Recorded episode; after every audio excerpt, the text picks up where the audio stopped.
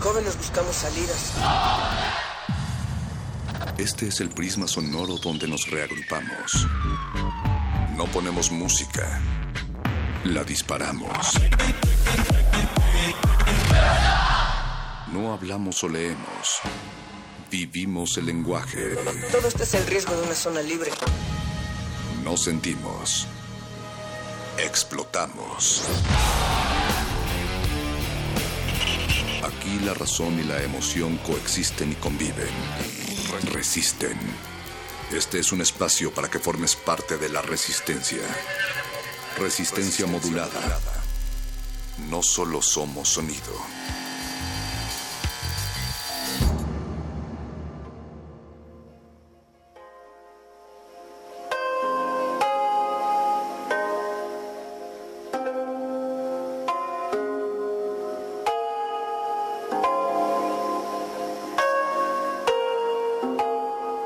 Contenedor de tiempo, esta alfombra en la que nos encontramos parados, pero que además lo contiene todo. Y es que se trata más de estar que de ser. Resistencia modulada en vivo desde Radio UNAM, Adolfo Prieto 133 en la Colonia del Valle, un recipiente que sabe acariciarnos y que sabe vestirse de color, pero de un color que no podemos encontrar en el día, como una mujer también ha sido descrita caminando en las calles, siempre asemejándose, porque todos en esta alfombra, en este lugar líquido, viscoso a veces y sobre todo en las noches, hablamos hasta donde ustedes nos lo permitan. Y es que, ¿de qué sirve la ventaja del presentimiento si no hay reacciones? ¿Y de qué sirve la reacción si no logramos encontrar la paz. Señora Berenjena, buenas noches. Perro muchacho, muy buenas noches. Gracias a ustedes, a todos ustedes por estar del otro lado de las bocinas. Esto es Resistencia Modulada en este martes 28 de marzo cuando son las 9 con 9 y quiero decirles que cuando la locura inherente que es la guerra se, se desató en mi país, Sierra Leona, en 1991, se llevó muchas cosas a lo largo de su camino, vidas, miembros, propiedades, integridad, barrios y vecindad despojó los faros de los valores y, mutiló el lenguaje, haciéndolo inepto para apropiarse de la enormidad de la guerra. Parecía que el lenguaje estuviera paralizado por lo grotesco. La tarea de reconstrucción de la lengua rota fue cedida a los poetas. Los poetas reunieron las piezas rotas para armar la historia de la catástrofe.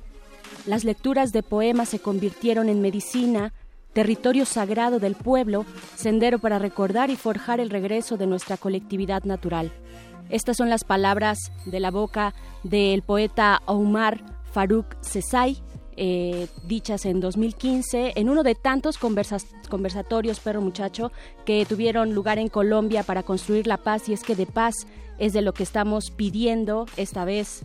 Eh, de lo que estamos necesitando a través de las palabras, a través de cualquier acción colectiva o individual, para que por, fin podamos darle vuelta a la página que vive este país, perro muchacho. Y, queremos que nos ayuden efectivamente ustedes, mujeres, hombres, amigas, amigos y corazones pardos, a que nos ayuden a seguir deliberando acerca de este tema que podría tomarnos toda nuestra existencia. ¿Qué es la paz? ¿Se construye? ¿Se exige? ¿Se crea? simplemente se encuentra o será la paz la que nos encuentra a nosotros. Los invitamos a que nos ayuden a deliberarlo. Eh, antes que nada, queremos agradecer al tres veces H, equipo de producción que hace posible esta emisión en paz, como siempre. Betoques en la producción, Yesua y Oscar Sánchez en la asistencia de producción y don Agustín Mulia padeciendo este proceso de paz aquí en Resistencia Modulada. Alba Martínez. también está Alba Martínez por ahí, después de dos cristales, está en la continuidad, perro muchacho. Y de esto estaremos hablando, así como empezamos el día de ayer, con nuestro tema semanal que es la construcción de la paz, porque nos surge juntarnos, nos surge mirarnos y empezar a crear alternativas para construir la paz en nuestro país, no de una manera ingenua, no es vamos a tomarnos todos de las manos, la paz se construye desde la diversidad, desde la pluralidad y eso, perro muchacho, significa conflicto sí o sí. Así es que el conflicto no está dejado de, lado, no podemos tampoco ser ingenuos en ese sentido, pero podemos construir muchas cosas a partir de esto, de las palabras, de mirarnos, de escucharnos, perro muchacho. De la cultura también, de las palabras, y es por eso que esta noche les tenemos cine de Retinas, el espacio cinematográfico de resistencia modulada, platicará esta noche sobre la película Tenemos la carne del director Emiliano Rocha, la cual dicen afina el género de thriller de horror aquí en México. Así es que quédense en sintonía pero también es Noche de Tecnología. Es Noche de Tecnología, estará por acá Alberto Candiani y también Eloísa estará, estarán por acá en, el, en Resistor esta noche hablando de las armas químicas que están afectando o su forma de afectar nuestro entorno actualmente. Esto a las 10 y cuarto de la noche. Nuevos métodos de armas químicas o biológicas. Tendrán por acá también un invitado muy especial, perro muchacho, un académico de la UNAM experto eh, en cuestiones químicas eh, sobre eh, efectivamente armas biológicas. Armas biológicas, a quien por cierto le mandamos un gran saludo y una de las formas de encontrar la paz es conocer nuestro cuerpo, encontrar nuestra sexualidad. Es noche de punto R y van a estar nuestros amigos de nuestra sección de sexo y cachondería de resistencia modulada platicando con Ariana González, acá Bema de Mujeres en el Arte Urbano. Así es que los acompañamos esta, como todas las noches, hasta las 12 de la noche. Hasta las 12 de esta noche. Y también les tenemos para todas y todos ustedes que están muy atentos a esta resistencia, tenemos eh, cortesía del colectivo Charalito, nos regala dos pases dobles para su ciclo de cine. Esta es la última función eh, en esta ocasión presentarán el documental Los años de Fierro. Es un, eh, esto será en el teatro, bueno, en el lugar un, teatro, alternativa escénica. Eh, al final de la proyección habrá una charla con los creadores del documental. Lo dirige Santiago Stein, Steinou. Así es que, perro muchacho, eso es lo que tenemos para quien nos llame a nuestros teléfonos en cabina 55 23 54 12. Las dos primeras llamadas se llevan estos dos pases dobles. Eh, un teatro alternativa se encuentra en la calle Nuevo León 46, Colonia Condesa. Esto será mañana, miércoles 29 de marzo, a las 8.30 de la noche. Así es, hay que recordar que en un teatro están haciendo proyecciones todos los miércoles. Esta es una de esas proyecciones que se están llevando a cabo allá enfrente del Parque España. Y una de las grandes ventajas de estas proyecciones, señora Berenjena, es que además de un cóctel de cortesía para la proyección, para que no se te haga el trago tan amargo a la hora de ver este tipo de proyecciones, es que tienes la posibilidad de platicar con los directores, con los creativos del audiovisual después de que se proyecte. Entonces, pues no se lo pierdan. Además, si no logran llevarse uno de los pases, em, la entrada está bastante accesible, accesible, pero llámenos 55 23 54 12. Allá está Yesua del otro lado del cristal recibiendo sus llamadas. Vamos nosotros a escuchar algo de música para empezar y calentar motores, señora Berenjena. ¿Qué te parece si escuchamos esto de Tinariwen. Tinariwen, exactamente, que es un conjunto de Mali que se incursionó en la música de manera autodidacta. Tinariwen se forma, está muy interesante la historia de este, de este grupo de Mali, se forma en los campos de entrenamiento militar para los Taurej que proporcionó Muammar Gaddafi durante los años 80. Tinariwen, eh, ellos oscilan entre guerrilleros y músicos. Después del Tratado de Paz de 1992 en Mali, han dejado las armas, pero no descartan que vuelvan a ir y luchar en búsqueda de los derechos de ellos y de su gente. Así es que vamos a escuchar esto, que además cantan en su lengua materna, el tamashek. Seguramente lo estoy pronunciando todo muy mal, pero bueno, eh, vamos a escuchar eh, The Long Truth. esto es Tinariwen. Regresamos a Resistencia Modulada.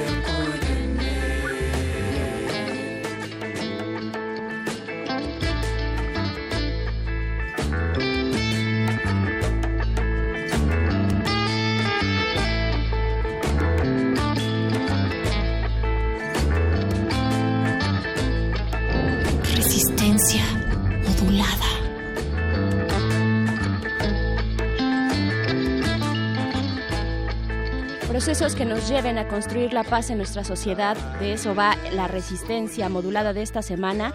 Díganos ustedes allá afuera qué proponen para construir la paz desde nuestro entorno más inmediato, en las calles, en el transporte público, en los pasillos de nuestra escuela. Dentro de ustedes mismos. Dentro de nosotros mismos, ¿qué podemos hacer? Ahí están nuestras redes sociales, arroba R modulada en Twitter y Resistencia Modulada en Facebook, Perro Muchacho.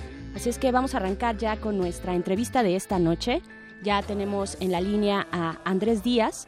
Él es, especialista en derechos humanos y académico del claustro de Sor Juana. Andrés, bienvenido y muchas gracias por darnos este, esta entrevista. ¿Cómo estás? Hola, ¿qué tal, Berenice? Un saludo a ti y a toda tu audiencia, al perro. Hola, hola, gracias. Gracias a ti, eh, Andrés. Pues eh, una parte fundamental para la construcción de paz es, eh, sobre todo en el contexto de nuestro país, es la atención a las víctimas, víctimas que han pasado por conflictos, que se encuentran en un territorio en conflicto, lo que llamamos reparación del daño. Y pues primero iniciar preguntándote qué significa ese proceso de reparación del daño y cómo se lleva a cabo en nuestro país y con las políticas públicas de nuestro país. Que además creo no es eh, no está de más aclarar que es un concepto eh, jurídico, ¿no? Exactamente. Así es, sí, la reparación del daño, bueno, eh, es jurídico en cuanto habla de, de, un proceso que tiene que ver con la justicia, un proceso que tiene que ver con reconocer que hubo una falta que alguien no tuvo por qué soportar y que le fue ocasionada. Y a veces la reparación del daño eh, como que se quiere llevar a, términos muy eh, simples, como si fuera nada más eh, hablar como si se compusiera algún tipo de, aparato electrónico y entonces se compone, se repara. Pero la reparación del daño no es necesariamente o no implica necesariamente devolver las cosas a su estado, al estado que estaban antes de esa, en este caso, la violación de derechos humanos, que es el enfoque que te puedo dar.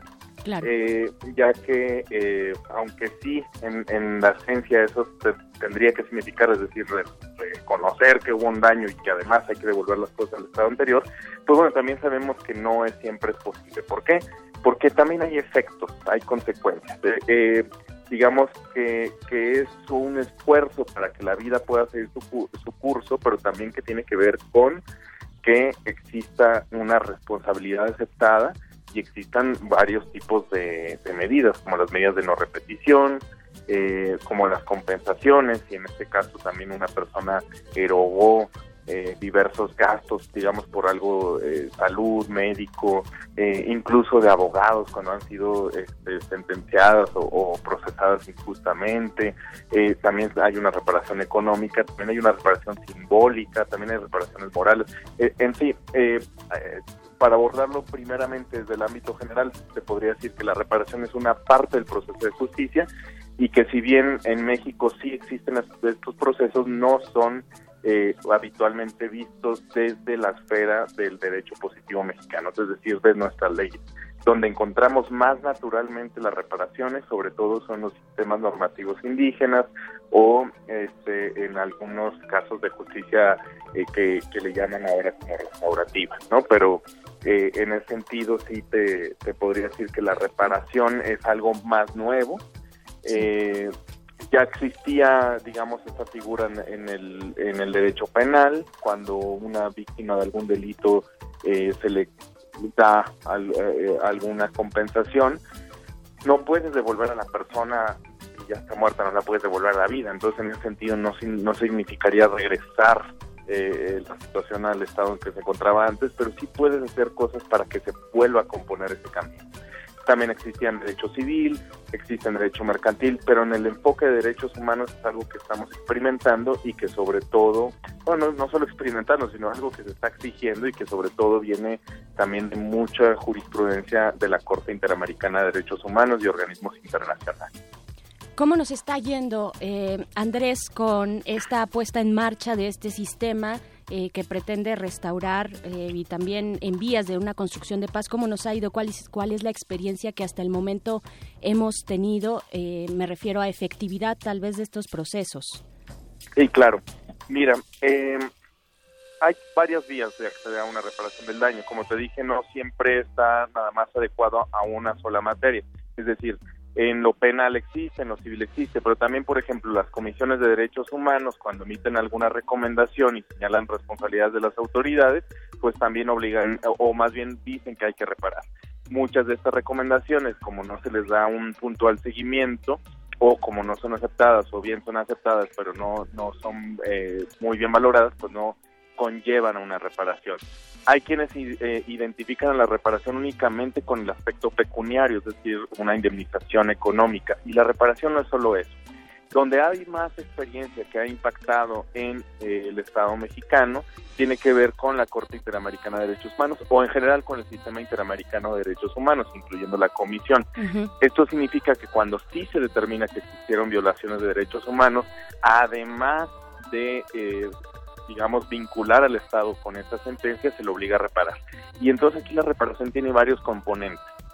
Una es salir de esta idea de que solamente es eh, una eh, compensación económica que sí hay y sí la debe de haber, y no está mal que la exista, pero que también la propia justicia es una forma de reparación, es decir, eh, una cosa es que el Estado mexicano sea sentenciado por crímenes cometidos por las Fuerzas Armadas, por ejemplo, y este, que el Estado diga, bueno, acepto esta, esta sentencia, pero si no hace nada el país para eh, llegar a la verdad de los hechos, que también la verdad y el acceso a la verdad y al derecho a la verdad es una forma de reparación, pues bueno, tampoco vamos a tener una reparación integral. ¿Y a qué nos referimos con esto? Es el concepto de la reparación integral del daño. Que las personas sean juzgadas o sancionadas, las que estuvieron cometiendo esos actos, que haya una indemnización que haya un reconocimiento simbólico, que haya una pedida de una disculpa pública, por ejemplo, eh, donde se dice, eh, por ejemplo, una persona que fue acusada de algo, bueno, también se le pueda, por los mismos medios, decir que no debió por qué haber sido acusada. Y bueno, sobre todo medidas de no repetición, que es en donde más la flaqueamos, ¿no? Porque cómo realmente vamos a evitar que estos casos eh, ya no se sigan eh, ya no sigan ocurriendo entonces eh, yo creo que donde más eh, hemos batallado son bueno muchísimas de, estos elementos. Y como te digo la experiencia sobre todo indica de la corte interamericana con las sentencias empezando con el caso Radilla con el caso de los campesinos ecologistas con Inés Fernández Valentina eh, Rosendo, etcétera, y a nivel interno recientemente, como comentábamos hace unas semanas, con el caso de, de Jacinta Alberto y Teresa. Claro, decir que hace a principios de este mes de marzo también sostuvimos una conversación contigo, Andrés, eh, pues para que nos platicaras qué significaba este perdón que le dio, que le ofreció la PGR a Jacinta Francisco, Teresa González y Alberta Alcántara. Eh, y bueno, nos diste ahí una extensa eh, y muy interesante explicación. Y pues también ahora preguntarte por qué es importante esta reparación, este proceso de, reparación del daño, perdón, cómo se inserta en una construcción de paz más general en nuestro país. ¿Por qué es importante tenerlo en cuenta para llegar a algún punto de acuerdo de manera pacífica? La justicia es ha sido histórica y usualmente entendida como una justicia de venganza, una justicia vengativa, una justicia de que eh, la, famosa ley del talión, ¿no?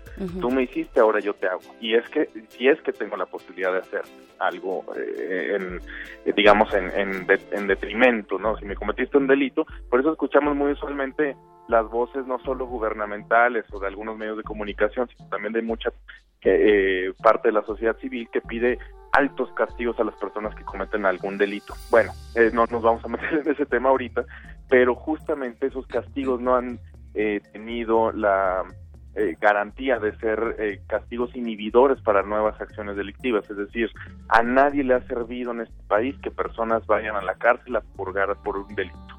Entonces, esto se vuelve más bien un sistema de venganzas, un sistema incluso donde se puede capitalizar la reclusión como castigo, incluso para personas que ni siquiera han cometido delitos. Eh, me, empecé con, con esto de los sistemas normativos indígenas porque aunque son poco eh, divulgados en una esfera amplia de la sociedad, son parte de nuestro derecho. Es decir, el artículo segundo constitucional da pie a al pluralismo jurídico, es decir, a otras formas de entender el derecho y de resolver conflictos.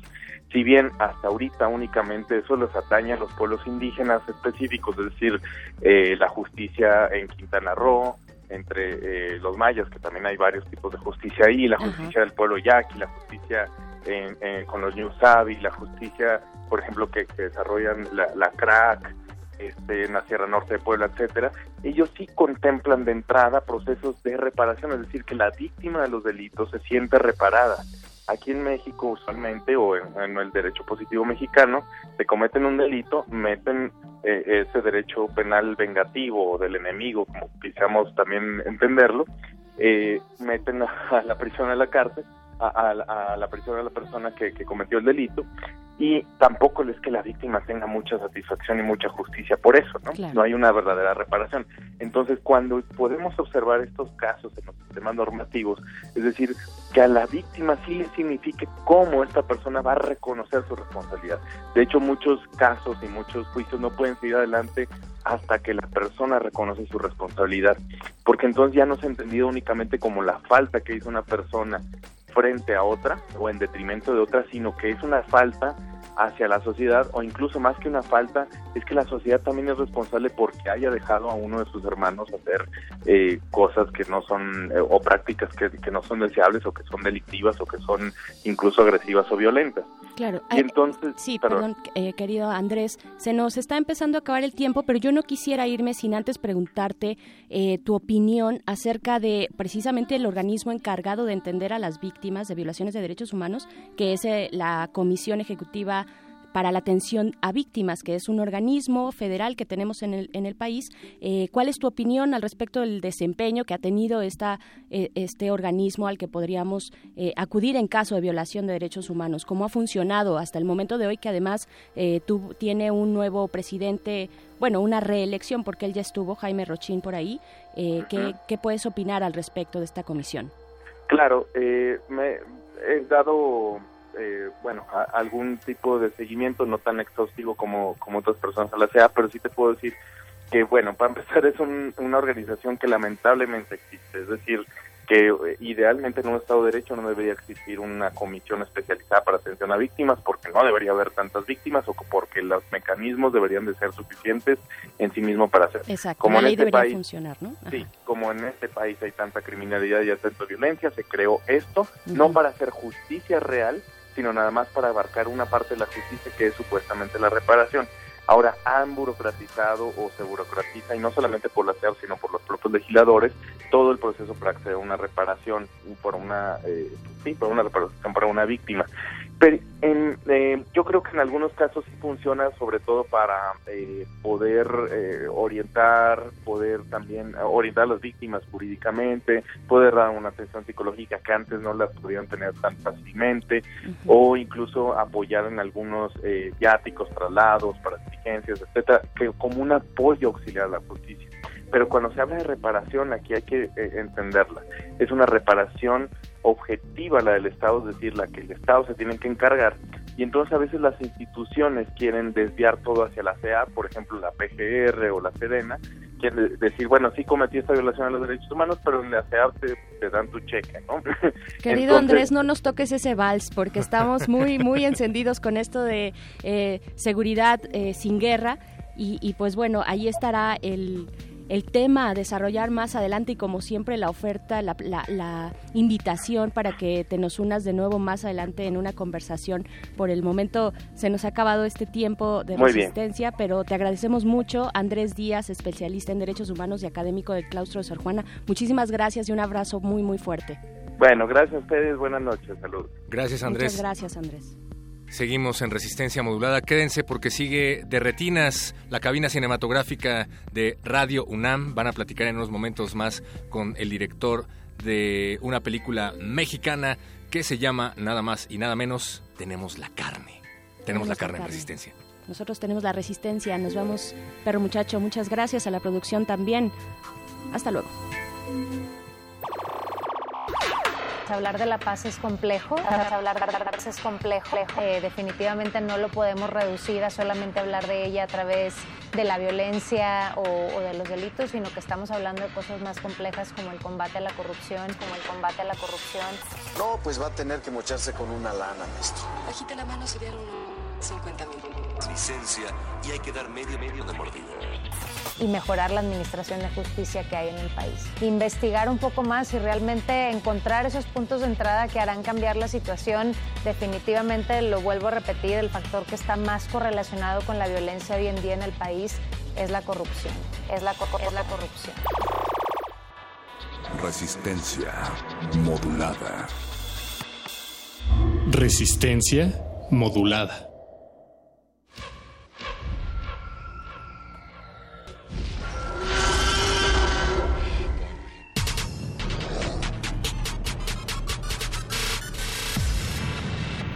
Entre el pasillo de los estrenos y el de la nostalgia, se encuentra la sala de la resistencia. Disfruta las mejores historias hechas para tus ojos a través de tus oídos. Estás a tiempo para la función en la sala de cine auditiva de... De retinas.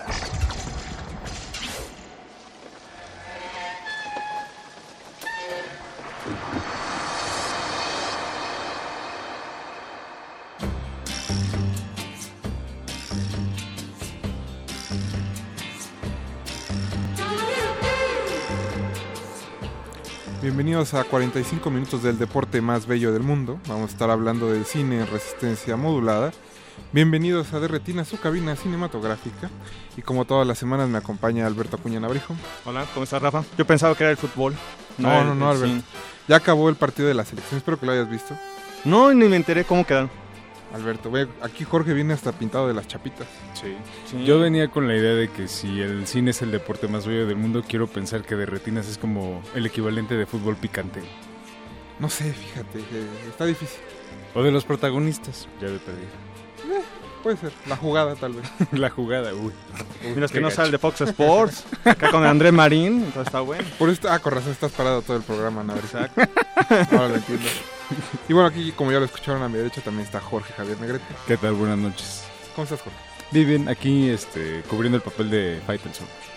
Sí te queda, con razón traes tu saquito así con hombreras anchas. Ahí en la producción está Betoques, Arqueles y don Agustín Mulia, que hoy vamos a tener un programa muy acorde a sus gustos musicales, así que espero que lo disfrute. Recuerden que esta noche vamos a estar hablando de Tenemos la carne, la ópera prima de eh, Emiliano Rocha Minter, que vimos hace un, digo, hace un año. en Bueno, diciembre, sí. en Masacre en Sí, Joco, no hay que a, finales del, a finales del año pasado. Finales del año pasado y que se estrenó hace, digo, el viernes pasado. Estás exagerando ya las fechas. Perdonen, Lázaro. perdonen. Estoy un poco perdido. Eh, más adelante vamos a estar hablando con la directora de Juanicas y al final viene una recomendación videocomera del joven Alberto Piña Navarijo. Pero con un poco de pedigrí por el director. Exacto. Para que no digan que siempre director puro director rascuacho, sí, no, no. que no, ya no. las extrañábamos, ¿eh? Pero esta, ahí viene, es una combinación entre videohome y director Talcur. Ya verá. Como debe de ser. Nosotros vamos a estar escuchando el soundtrack de Kong, la isla Calavera, la nueva versión de, pues, de King Kong, que se estrenó también hace tres semanas, si no me equivoco. Hace un par de semanas, sí, sí. Y que ha dejado buenos números en taquilla y buen sabor de boca entre muchos cinéfilos. Entre Bastante no entretenida, creo que se están buscando eh, algo dominguero. Es, es una película Es la entretenida. película adecuada. Aunque bueno, si la comparamos con Godzilla, Godzilla tenía un poco más de... eh, era un poco más artesanal. Claro, si les gusta el UFC, esta es la película que tienen que ir a ver. Pero si les gusta el ballet, Godzilla es para ustedes. Eh, qué bonito, qué bonito, qué bonito, sí, sí, sí. Qué buena comparación. Eh, y nosotros vamos a estar escuchando, como les decía, el soundtrack. La primera canción es White Rabbit de Jefferson Airplane. Como Kong está ambientada de los 70, todo el soundtrack son música antes del 73, si no me equivoco. Entonces, eh, la primera es Jefferson Airplane, así que me toques, por favor. Mire.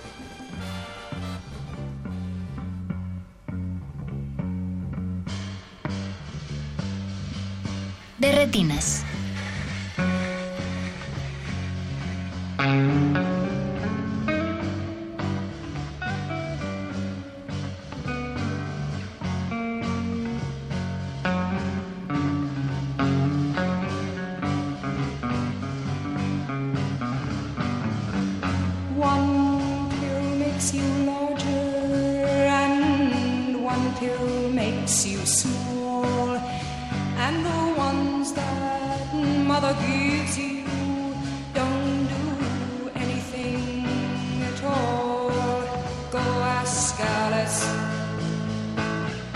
when she's ten feet tall. And if you go chasing rabbits and you know you're So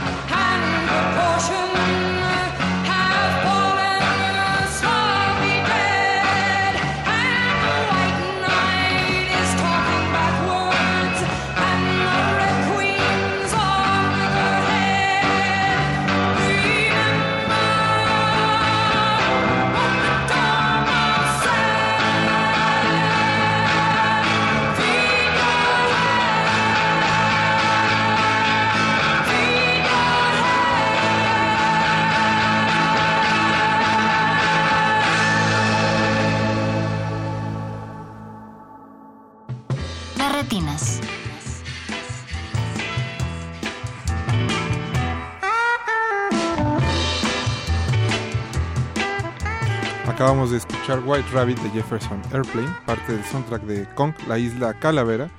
Y vamos a hablar con Emiliano Rocha Minter, que está en la línea telefónica para platicar sobre su ópera prima que se estrenó el pasado viernes llamada Tenemos la carne. Emiliano, buenas noches. ¿Qué tal? Buenas noches, ¿cómo están? Bien, bien, ¿tú?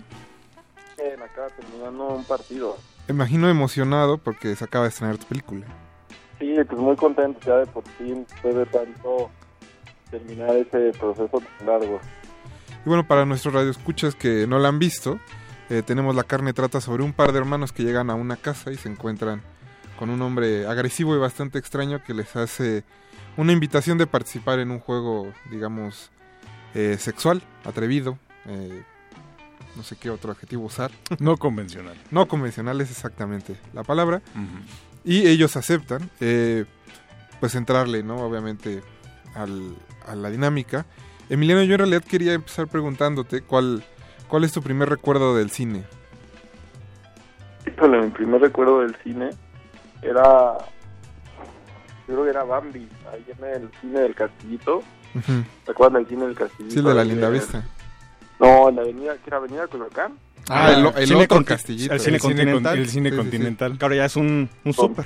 Que está aquí a unas cuadras de Radio UNAM, de hecho. Exacto. Ah, che, pues está tan cerca de aquí, ¿no? Es que en la linda vista había un castillito de Disney, perdón. Pero es la casa de Disney. Ese era un castillote, era una- un cine de una sala, nada más. Ajá.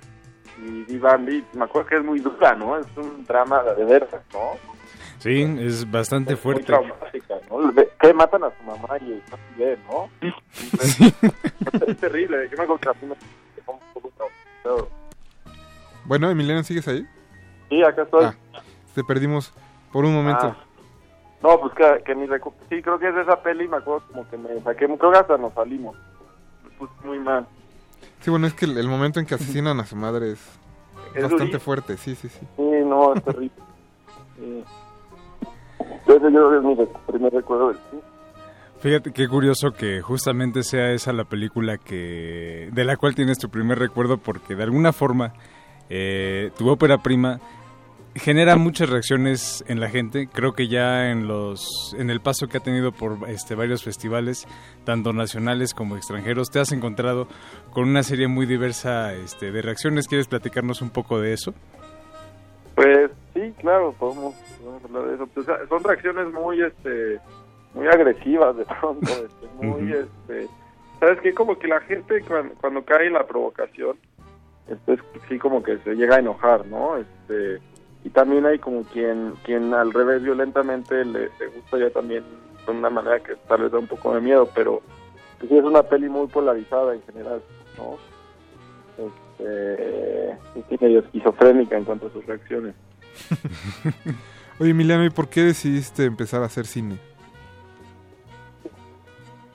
Mira, mi, mi mamá y mi papá se dedican al cine, sobre todo más como desde el enfoque de sitio arte. Más decía una producción de mi papá, fue tan surrealista, salió todo mal, llovió durante creo que un mes entero, fue un completo desastre, pero lo que me encantaba es que parecía que eran, yo creo que yo quería ser militar más bien. Ajá. Entonces ahí tenían una especie como de régimen este, que parecía que tenían una misión en la vida, ¿no? Y eso fue lo que más me gustó del cine, como tantas personas reunidas, tratando de lograr un objetivo en común. A mí me gustaba el cine desde la aventura de hacerla. No, no tanto nunca pensaba en las películas, yo nada más quería estar en un set eh, haciéndola. No, y creo que eh, eso que dices ahorita se siente bastante en Tenemos la carne, porque hay un asunto muy lúdico, ¿no? Como de dejar fluir. Digo, sí está muy cuidada la estética de la película, pero las situaciones fluyen, pues como dices, ¿no? Jugando, experimentando en, adentro del set. Pues eso fue lo que tratamos de hacer. O sea, pues digamos que, eh, que te den la oportunidad de hacer una película, es un momento que tienes que disfrutar muchísimo y al final divertirte lo más que puedas, porque si no, este, qué chiste, ¿no? Estos sets tan ti- tiránicos, todos están sufriendo, no, no entiendo bien por qué. Entonces la carne, pues, una cosa en la que creo que todos este, nos divertimos día y noche. Bueno, obviamente hay quien no, eh, hay quien la sufre, pero para mí era era como ser presidente. Este, lo más cercano que he tenido a la política. Oye, Emiliano, a mí este algo que me pasó con la con la película es que cuando la vi en diciembre eh, yo tenía una impresión como muy distinta de lo que de lo que ibas a decir después de después de la de la película cuando estaba Ujú. cuando ya vino el la ¿Dónde sesión de- fue? en la Cineteca En Masacre en en Joco. Masacre en Joco. Este, y después vino la, la sesión de preguntas y respuestas y hubo Ajá. ahí algo que creo que llamó mucho la atención de todo el público que fue la influencia de, de Cantinflas o cuando menos la descripción de la película como una este, cantinfleada. Fue algo que de alguna manera me hizo entender muchas cosas eh, de la película y hizo que la viera de alguna manera bajo una perspectiva completamente nueva y que enriqueció justamente la lectura de la película. Eh, ¿Tú cómo ves eh, esa parte justamente de la, de la cantinfleada? Pues para mí es la gran virtud este, mexicana, ¿no? Este, como nuestra manera de afrontar una realidad francamente este, o medio hostil es este, la, la. Es un sistema filosófico muy sólido para mí, para encontrar un poco de felicidad en, pues, en la contradicción, ¿no? Y no tener la capacidad de hacer un comentario serio. Para mí, aparte es un sistema filosófico existencial, porque al mismo tiempo también me cuesta muy trabajo tomarme a mí mismo en serio o tomarme en serio una película o la vida misma, porque es tan absurdo existir que de pronto la única manera es este tratar de, de huir al compromiso de existir, ¿no? Pues para mí fue el sistema en el que me en el que me escudo, básicamente también con la película, obviamente, ¿no? Para aguantar el día a día. Oye, Emiliano, y ya para terminar, ¿cuál es tu película favorita de Cantinflas? Pues mira, una que realmente me gusta mucho por porque era antes de que él fuera el frontman siempre y que tomara el control. ¿no? Porque también eso fue algo que le hizo mucho daño a Cantinflas, fue ya cuando él tomó ya el control de todo y se perdió. Es el signo de la muerte, Ah, de las primeritas. de las primeritas. Esa película me, me encanta. La comedia que tiene con Medel. Carga, carga el calendario azteca. Perfecto, Emiliano. Pues muchas gracias por habernos contestado la llamada. Y mucha suerte todavía en las salas de cine. Vale, muchas gracias, ¿eh? Hasta luego. Hasta luego, Emiliano. Bueno, y recuerden que si ustedes quieren ver Tenemos la Carne, pueden checar las redes sociales de Piano Distribución, que están en Facebook, en Twitter, en Instagram, si no me acuerdo. Eh, la película está en el circuito comer- digo, cultural del DF. Por ahí también algún Cineteca, Cinépolis, Cinemex, Tonalá, Cinemex. Entonces la pueden encontrar, la pueden ver, ju- juzguen ustedes mismos. Hay En muchos toda textos. su gloriosa clasificación de... Hay muchos textos de Alberto Cuña Navarijo al respecto. Pero también pueden leer ahorita uno de Butacancha y uno en revista Cinefagia. Ahí están las dos partes, los que le ven las virtudes y los que de plano vieron que, pues no, ahora sí que era mucho ruido, pocas nueces. Ahora sí que era ¿De qué, lados. lado, ¿De qué lado estarás, Alberto? Me Eh, pregunto. Ustedes juzguen mientras que escuchan la siguiente canción. Más o menos ustedes vayan adivinando.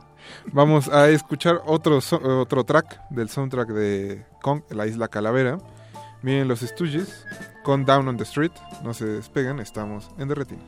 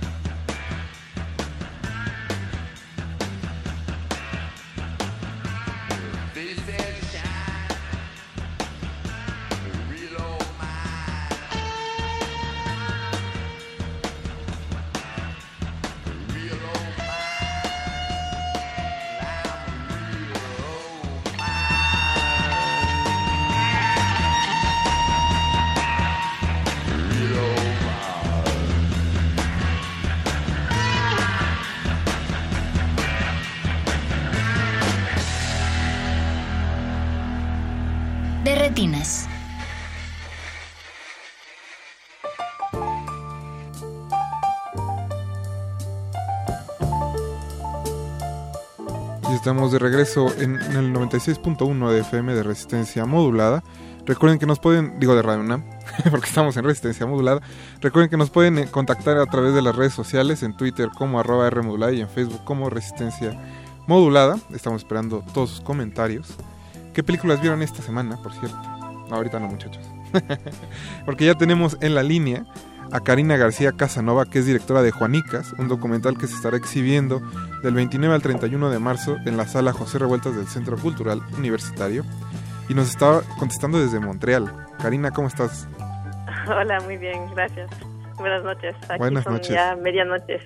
Sí, creo que te agarramos un poquito ahí con el horario desfasado. sí. Pues cuéntanos, Karina, para nuestros radioescuchas que no sepan de qué va Juanicas o que no tuvieron la oportunidad de verlo en las anteriores corridas que tuvo, ¿de qué se trata el documental? Pues es un, eh, es un retrato íntimo de una familia afectada por la enfermedad mental.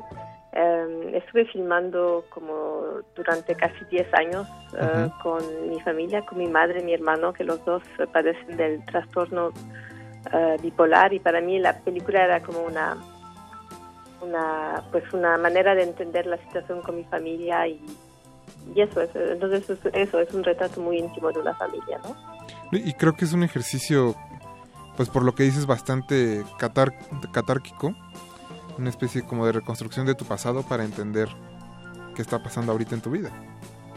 Sí, exactamente. Como al principio para mí era quería mm, filmar a, a- a mi hermano y a mi a mi madre al principio como que nos ayudaba a, a entrar en relación de manera diferente Ajá. Y, y pensaba que quizás filmar podría ayudar a mi hermano a darse cuenta que tenía la enfermedad y ayudarse, pero pero con el tiempo eso estuvo me di cuenta que no era posible y, um, y finalmente la, la, la película se volvió más en algo que entendí la película como algo que me de introspe- que era algo más de introspección y para entenderme a mí mismo finalmente en este proceso, ¿no? Creo que también tiene que ver, bueno, más bien no, no creo, tiene que ver con, con, el asunto de que ahora vives en Canadá, ¿no? Que no vives, o sea, que ya no estás en México y la película también trata de eso. Sí, pues es, um, hace parte de la problemática, ¿no? Eh, tampoco se puede reducir a, no es solo sobre la enfermedad mental, pero es también sobre el exilio. Ah, mi madre, mis padres vinieron a Canadá cuando era muy joven, por una parte por la enfermedad mental, por el tabú que había. Ah, mi padre pensó que quizás podría ayudar a empezar de nuevo en Canadá, pero la realidad fue muy diferente. Mi- mis padres se divorciaron y mi mamá se quedó aquí sola eh, con dos niños y con no, no- no sabiendo qué hacer con nosotros y no teniendo la, la estabilidad mental, ¿no? Y estar aislada completamente de, de su familia y de, y de su entorno. Entonces eso también hace parte de, de la historia, ¿no? Y para nuestros escuchas que quieran saber qué estás eh, trabajando próximamente o dónde pueden contactarte, Ah, pueden checar la página Facebook ah, de la película, que es Facebook uh, Juanicas 2, o pueden ir a juanicas.com y les puede dirigir acerca de, de la información sobre la película.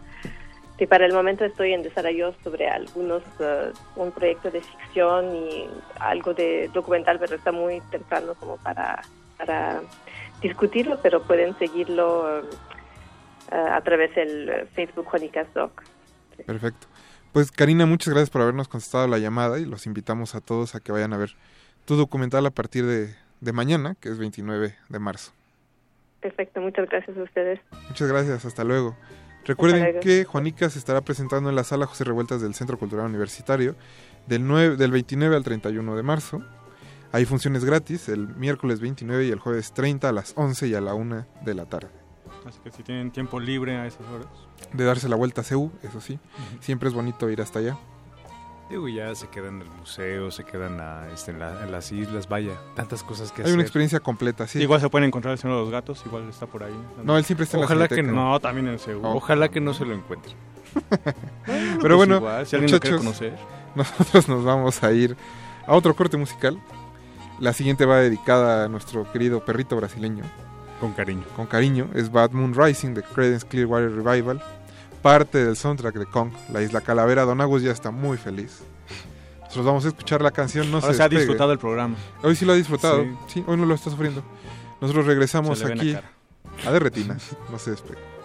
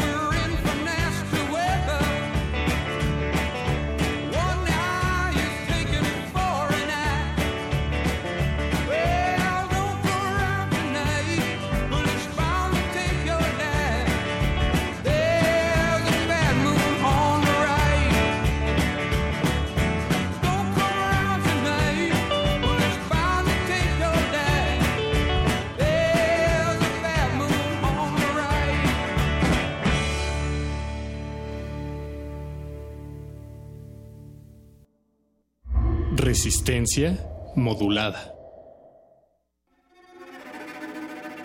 Conoce los relatos de las personas que resisten y reconstruyen la paz.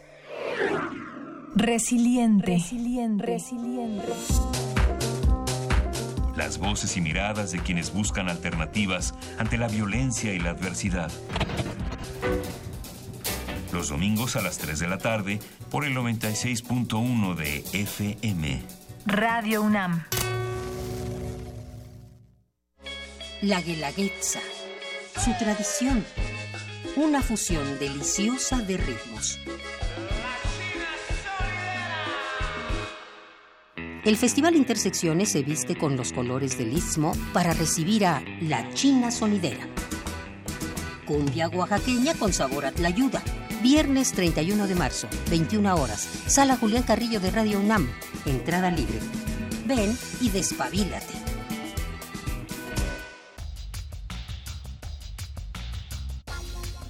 Abierta la exposición Constitución Mexicana 1917-2017, Imágenes y Voces, compuesta por documentos, pinturas, esculturas, fotografías, libros interactivos, películas y música.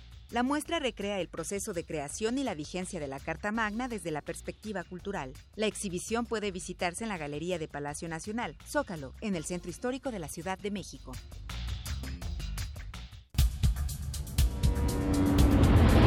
Buenas tardes, bienvenidos sean todos ustedes a Prisma RU por Radio UNAM. Yo soy Deyanira Morán. Esta es la información deportiva. Se homologarán todos los procedimientos. Hasta aquí el reporte. Zarpazo RU.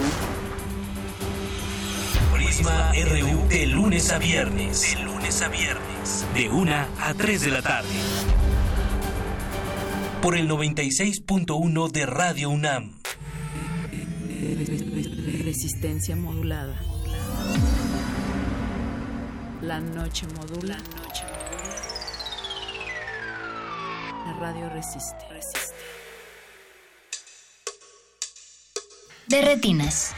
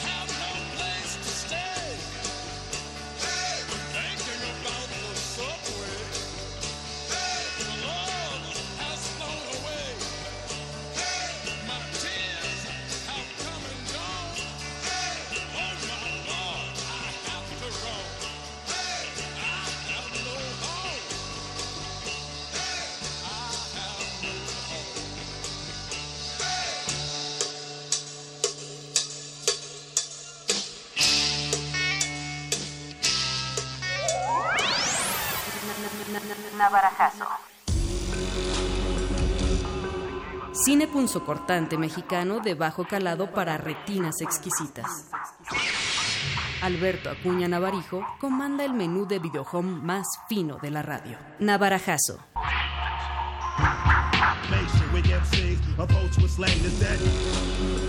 Navarajazo.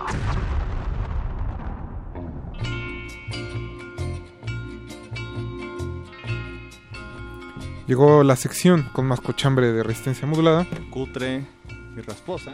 Pero, como mencionaba al inicio, esta vez con un director de cierta fama, cierto pedigrí, eh, que en los años 70 y 80 formó toda esta camada junto con Ripstein, eh. Fons, Casals. El primer nuevo cine mexicano. Eh, pues estaba- después del cine, como ma- marcaría Ayala Blanco, que el nuevo cine mexicano empezó con el concurso de cine experimental en los 60, bueno, pues después de eso, nació esta generación de, de ruptura, me estoy refiriendo a Jaime Humberto Hermosillo, El director de la tarea. El director de la tarea, el director de Naufragio, el director de Cumpleaños del Perro. La pasión según Berenice. Berenice. Película. Este, Las apresas engañan, eh, Matiné, etcétera, etcétera. Una larga carrera. Sí, y que bueno, de, de hecho hace un par de años la Cineteca le dedicó una retrospectiva bastante completa, de hecho pues íntegra desde sus primeros cortometrajes hasta lo que estaba haciendo en esos momentos. Eh, pero habrá que mencionar, aquí habrá que hacer una, eh, recalcar de que Hermosillo llegó al año 2000 diciendo, bueno, pues llegaron las cámaras digitales, ¿por qué no eh, las empleo? Si Ripsen pudo con Así es la vida, pues yo, ¿por qué no? Y a partir de esa época... Digo, el- si Ripsen puede hacer algo, creo que todo el mundo lo puede hacer. También, ¿no? También. Sobre todo en los 2000 s coincido. Entonces Hermosillo pues decide eh, empezar a filmar eh, eh, con cámaras digitales eh, desde el año 2000 a la fecha. Lleva 12 películas. Pero aquí lo into- eh, interesante no es solo eso, sino que pues casi todas las películas las he- ha hecho pues con su dinero o con dinero de algún socio, en fin, pero sin dinero eh, público, ninguna estímulo fiscal. No se ha quedado en sus laureles decir, ay, pobre de mí, el INCINE no me apoya, la beca no me la dan. Ya sabemos, hay muchos casos. Eh, Casi todos. Hay un porcentaje alto, ¿no? Eh, él no, creo que eso hay que reconocérselo. A los 70 años que, que tiene, bueno, pues ha sido alguien necio, alguien, alguien insistente en seguir haciendo su cine. Ese es eh, a, a favor de él. En contra, es que sus eh, 12 películas que ha hecho desde el año 2000 al 2017, eh, pues eh, se quedó pues trasnochado. Es eh, un cine que en su momento pues sí, podía ser muy transgresor, ahorita que estamos hablando de Tenemos la carne, bueno pues muy transgresor, muy escandaloso.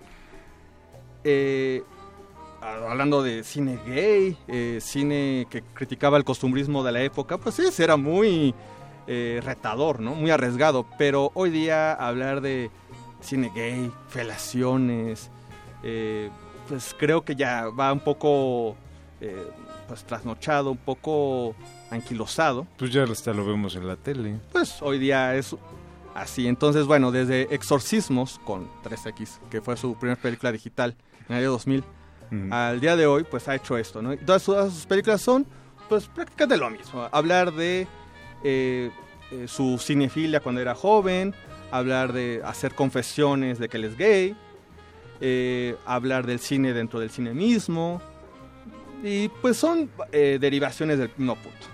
Y eso pues no... Y, ah, claro, también habría que decir que con esa intención de escandalizar, como estamos en los años 70. Y eso por supuesto no eh, pues exime a su siguiente película, que acaba de eh, pues sacar en formato videohome, tal cual, que se llama Un buen sabor de boca. Un buen sabor de boca. Y, exacto, y que es un nombre muy engañoso porque cualquiera que termina de ver la película no tiene un buen sabor de boca. No termina con una buena sensación. Y es lo mismo de todas estas películas. ¿De qué va la película? Bueno, pues es la filmación de una película con bajo presupuesto. Mm. Están en una casa, están con el tiempo encima, el presupuesto ya se acabó eh, y necesitan que el actor principal haga un full frontal. Por- Porque esto va a hacer que la película tenga más resonancia. Un va full frontal, o sea, como desnudo frontal. desnudo frontal, que se vea hasta las anginas, en pocas palabras. Pero el problema es de que el actor, si bien bien quiere... la garganta. Ándale. Yo vi que Don Agus está sudando. Un poco. Ya está sufriendo, lo estoy viendo. Después de las canciones que está disfrutando, aquí ya no. Y abrió mucho la garganta con Creedence ahorita, entonces... Oye, a ver, Navarijo. Bueno, el hecho es que. Este. sí. Necesita ese, esa escena del full frontal, pero. El problema es que aunque él lo quiera, aunque él eh, quiera demostrar que es un actor comprometido, que no solo es un actor de telenovela, bueno, el hecho es de que pues no puede eh, tener una erección, tal cual. Entonces buscan o sea, el director, el productor, el, el chico que está haciendo el making of, eh, el sonidista inclusive, pues ayudarlo para que se pueda hacer la escena, el tiempo se- viene encima, no lo logran, entonces pues la última opción es eh, encontrar en una de esas eh, aplicaciones tipo Tinder, pues a un, a un prostituto eh, que le ayude a tal eh, efecto. Para lograr la proeza. La proeza. Muy bien. Y entonces, pues, eh, encuentran a un mecánico que en las noches también se dedica a la prostitución, y que es el que de alguna manera se lleva un poco la película, porque te cuentan los chistes tan idiotas, pero que tienes que andar en un plan muy simplón para decir eh, conceder un poco. Y efectivamente, eh, ya uno sabrá, bueno, si se llama la película Un buen sabor de boca, ya sabrán qué es lo que hace para que eh, logre la, la escena en cuestión. Pero a partir de ese momento, la película cae en un bache terrible. Porque lo que sigue es que el prostituto mecánico, asistente de la película, se compre la idea de que él ayudó a hacer una gran película. Y entonces está esperando el momento que haga el director la premier, que es en Cineteca Nacional, por supuesto, para ser reconocido. Y entonces a partir de ahí es toda una serie de comentarios acerca del, del cine mismo, y obviamente el cine de, de Hermosillo, para empezar. Y la película se vuelve tan, tan eh, redundante, tan monótona. De repente empieza a meter escenas de sus películas, escenas de Hitchcock, escenas de, este, de Woody Allen. La película, de hecho, está eh, este, dedicada a Woody Allen. Eh, y la película se vuelve tan tediosa. Hay unos momentos, sí, de humor involuntario. Por ejemplo, un eh, homenaje a, este, a los musicales en una estación de Tasqueña. Creo que es un momento de humor involuntario que te ríes y dices, bueno, hasta ahí puede terminar la película. Los primeros 40 minutos. Cuando la película se eh, dobla la, la duración es cuando la película ya no causa gracia. Y entonces dices, bueno, sí, hermosillo y es muy reconocido y hay que apoyarlo porque pues sigue haciendo películas ante todo, ¿no? Y este, contra todo. Pues sí, pero de repente dices, bueno, ¿y para qué? ¿Para qué seguir haciendo cine? Y además un cine que dentro de las 12 películas que ha hecho, pues han tenido una discusión que tampoco ha sabido moverlas. Algunas se han quedado enlatadas, algunas se han quedado en la cineteca una semana. En ese caso, esa película en cuestión la regaló. Uno podía mandarle un correo, solicitar el, el link del password, la podía ver. Y después de eso, ¿y? Creo que es un el pro y contra, ¿no?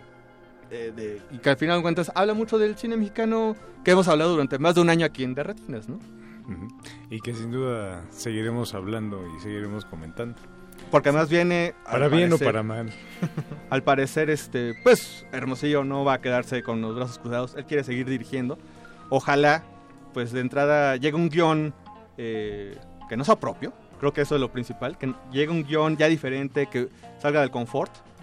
Y posiblemente, así como los otros directores, Reeves, en Casals, este, Retes, este, Fons, que también se han quedado como un poco estancados en una época donde eran lo único. Bueno, pues ojalá también Hermosillo llegue a hacer algo diferente, ¿no? Pues ahí está la invitación de este navarajazo. Un Sí. buen sabor de boca de Jaime Humberto Hermosillo. Pues contacten al maestro para pedir la película, justo como hizo Alberto. Pues sí. Y díganos qué les pareció. Si les dejó un buen sabor de boca. Este de retinas O está llegando antojo. al final, a sus créditos finales. Muchas gracias a Agustín Mulia que estuvo en los controles, a Betoques, Arqueles en la producción, Alberto Cuña Navarijo, muchas gracias. Jorge, Jorge Javier Negrete. Gracias, Rafa. Buenas noches. Mi nombre es Rafael Paz y nos escuchamos el próximo martes. Se quedan en Resistor y recuerden que a las 11 de la noche viene el punto R. Hasta luego.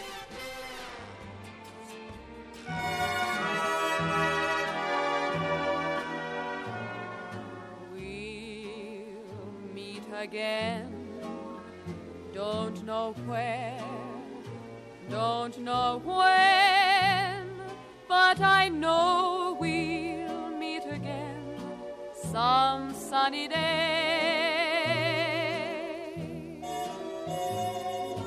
Keep smiling through, just like you always do till the blue skies drive the dark clouds far away. So, will you please say hello to the folks that I know? Tell them I won't be long. They'll be happy to know that as you saw me go, I was song. We'll meet again.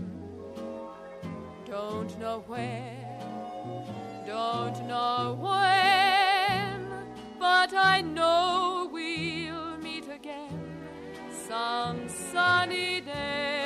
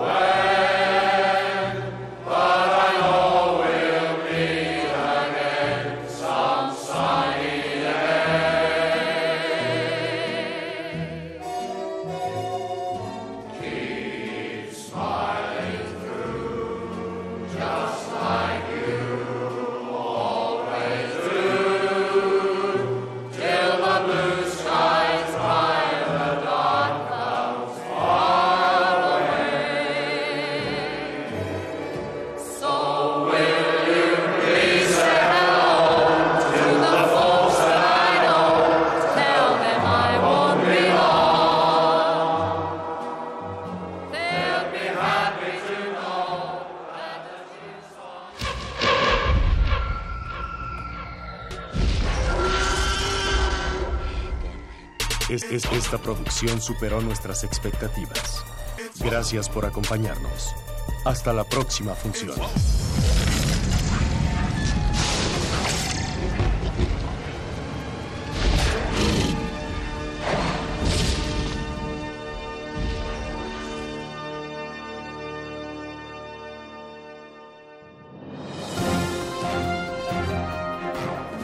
Esto es un corte informativo para la resistencia. La nota nostra. Las noticias frescas del día en el último rincón de la noche.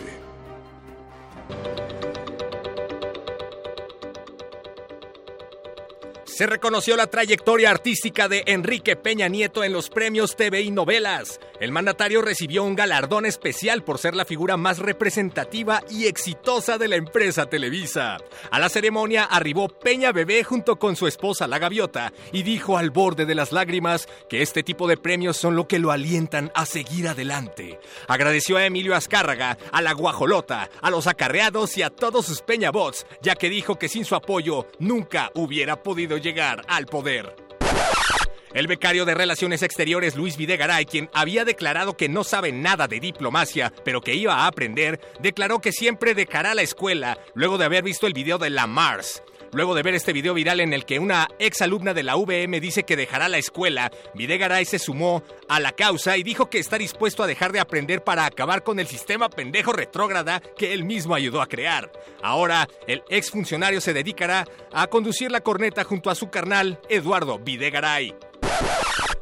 La candidata del PAN que busca la gubernatura del Estado de México, Josefina Vázquez Mota, acusó a la PGR de machista por investigarla por lavado de dinero. Josefina dijo que la PGR insinúa que solo las mujeres lavan dinero en México, cuando esa, dijo, debería ser una responsabilidad compartida entre las familias del país.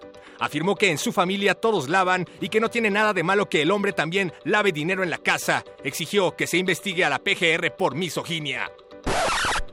Diego Cruz, uno de los cuatro porquis acusados de violar a una menor de edad en Veracruz, ha sido absuelto dos meses después de que España ordenara su extradición. El juez determinó que si bien es cierto que la joven Dafne Fernández declaró que el imputado junto a sus amigos le tocó los senos, le metían las manos debajo de la falda y Cruz le introdujo los dedos en la vagina, no observó una intención lasciva ni que tuvieran la intención de copular. Concluyó el juez que no considera que lo sucedido haya sido un acto sexual, sino un roce o frotamiento incidental, como los del metro. El caso de los Porquis, la pandilla integrada por hijos de empresarios y políticos de Veracruz, se abre otra vez.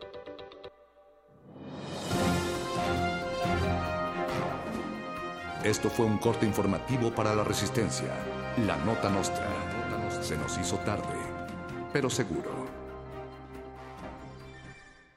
Bueno, yo creo que la mujer y la niña deben de estar en realidad en todos lados, to- to- todos lados, todos lados. La ciencia es solo un área más. Fomentar que las mujeres estén en todos los lugares, en puestos de poder, en todas las áreas, ¿no? Se dediquen a lo que les gusta en la vida. Pero a mí lo que me motivó a estudiar ciencia es que yo me hacía preguntas y la única manera de encontrar respuestas a esas preguntas era a través de la ciencia. Entonces, a todas estas niñas curiosas, fomentar que se desarrollen en todos los aspectos. Yo les diría, en la ciencia puede que encuentres esas respuestas.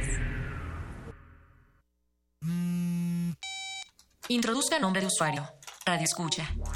Introduzca contraseña. Resistencia modulada. Ender. Acceso permitido a re- re- re- resistor.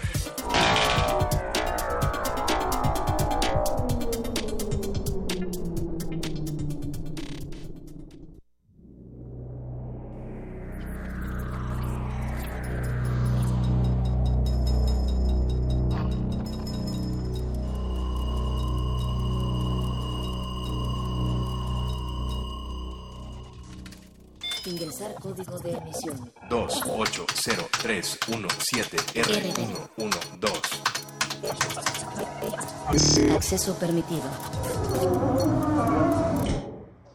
Inicia secuencia sobre Armas químicas y biológicas. El ser humano desde su origen ha sido un ente bélico. Puede ir desde la maravillosa creación artística hasta el desarrollo de armas de destrucción masiva. Este lado de la moneda se encuentran las armas químicas y biológicas. Las armas químicas emplean propiedades tóxicas de distintas sustancias con la finalidad de matar, herir o inhabilitar al enemigo. Las armas químicas o bioarmas generalmente son algún tipo de patógeno como bacterias, virus, toxinas o algún organismo que cause enfermedades. ¿Existen armas químicas o biológicas que estén afectando a la población civil actualmente? ¿Cuáles son los riesgos? ¿Desea repetir esta información? Ha elegido no. Comenzamos.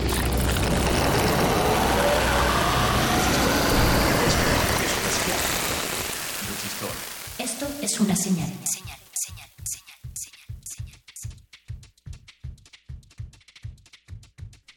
El día 28, el mes marzo, el año 2017, la hora a las 22 horas con 22 minutos y con 22 segundos, damos inicio a una emisión más de Resistor, Resistor su señal favorita, su sección de tecnología y ciencia favorita y la sección de ciencia y tecnología de resistencia modulada y de Radio UNAM.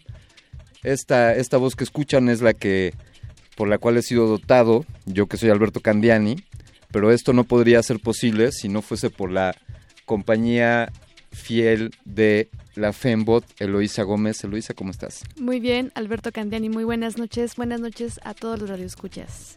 Buenas noches, Resistencia. Continuamos con esta resistencia modulada. Y hoy, hoy los invitamos, vamos a invitarlos a que interactúen con nosotros, amigos. Es muy agradable siempre recibir sus mensajes en Facebook y en Twitter. Eh, si nos escriben al Twitter puede ser con una arroba y después le pones R modulada. En Facebook estamos como Resistencia Modulada también. Escríbanos ahí, comenten. Eh, compartan, Compartan comenten, también. publiquen, denos like o, o dislike o lo que quieran ustedes amigos. Esta, esta emisión es para ustedes. También pueden escucharnos si estás escuchándonos en el sitio web, en el www.resistenciamodulada.com.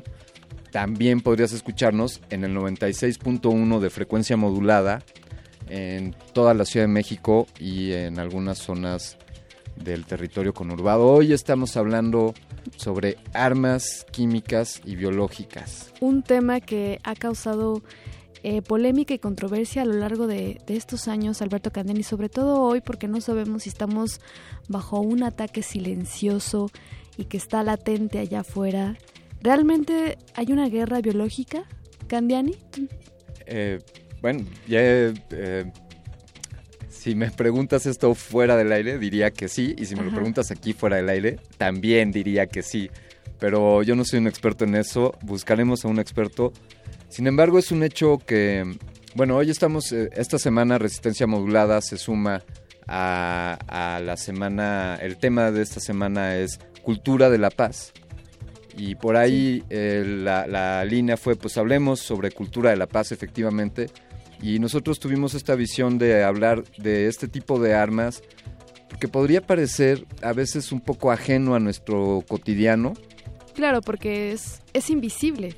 O sea, hablar de armas químicas y biológicas es hablar de, de eh, sí, como dinamita invisible, pero que puede afectarnos a todos y puede ser ataques masivos. Claro, pu- puede sonar incluso como algo eh, lejano, algo de ciencia ficción o algo... de, no, aquí no va a pasar, o es así de, "Ah, dentro de muchos años, ¿no? Justamente Claro. como dices, de ciencia ficción. O eh, eh, la ONU visitó tales países para ver su desarme eh, químico, o sus desarmes de, de armas de destrucción masiva y, y puede parecer lejano, pero quizá está, como bien dices tú, Eloisa, quizá está más cerca de, De lo que pensamos.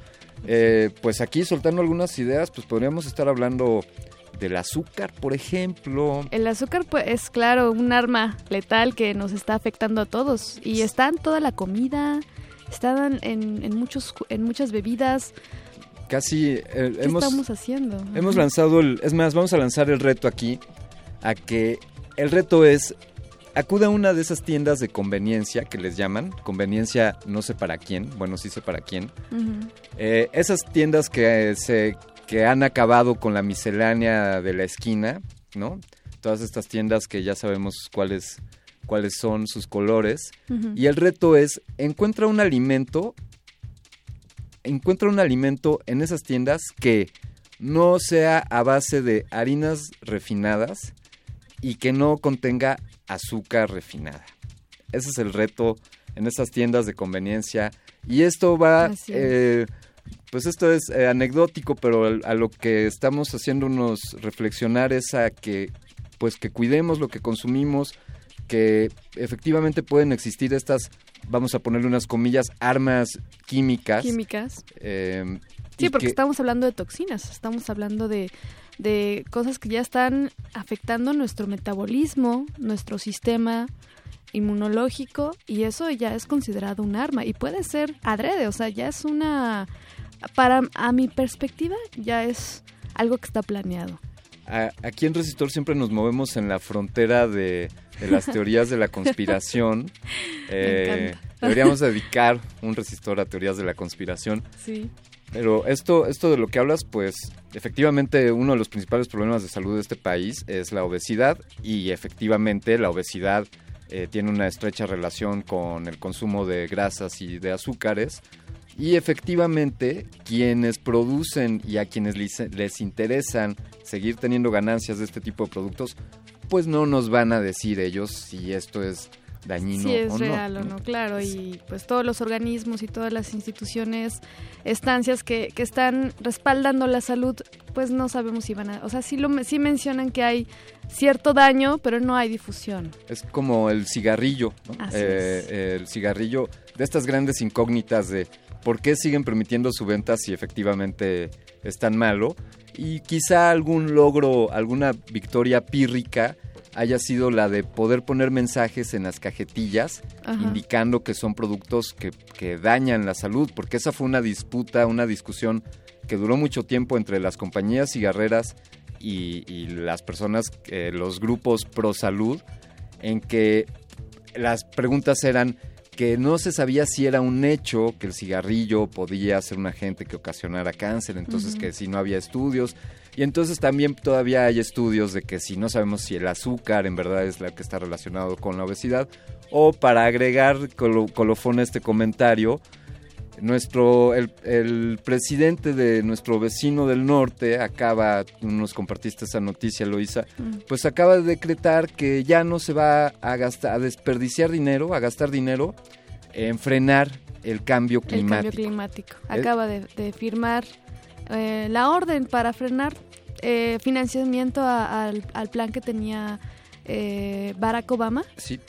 en cuanto a restablecer un poco el medio ambiente, ¿no? Y no, o sea, porque su motivo es porque según él no hay empleos que estén generando este, este, este- esta Claro, ley. Yo, yo, yo le preguntar, le respondería con otra pregunta que es, ¿cree usted, señor Trump, que habrá empleos en el futuro que quizá no tengamos por, por los cambios climáticos?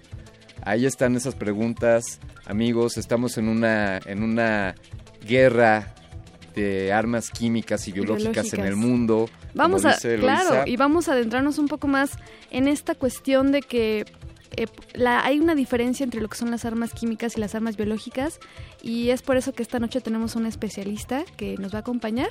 Vámonos con una rola, Alberto Candiani. Vamos a escuchar para todos ustedes de The Clash, grabado por Epic Records en 1979, Spanish Bombs.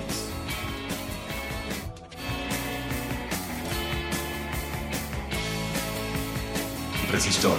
Esto es una señal. Spanish songs in Andalusia. The shooting sight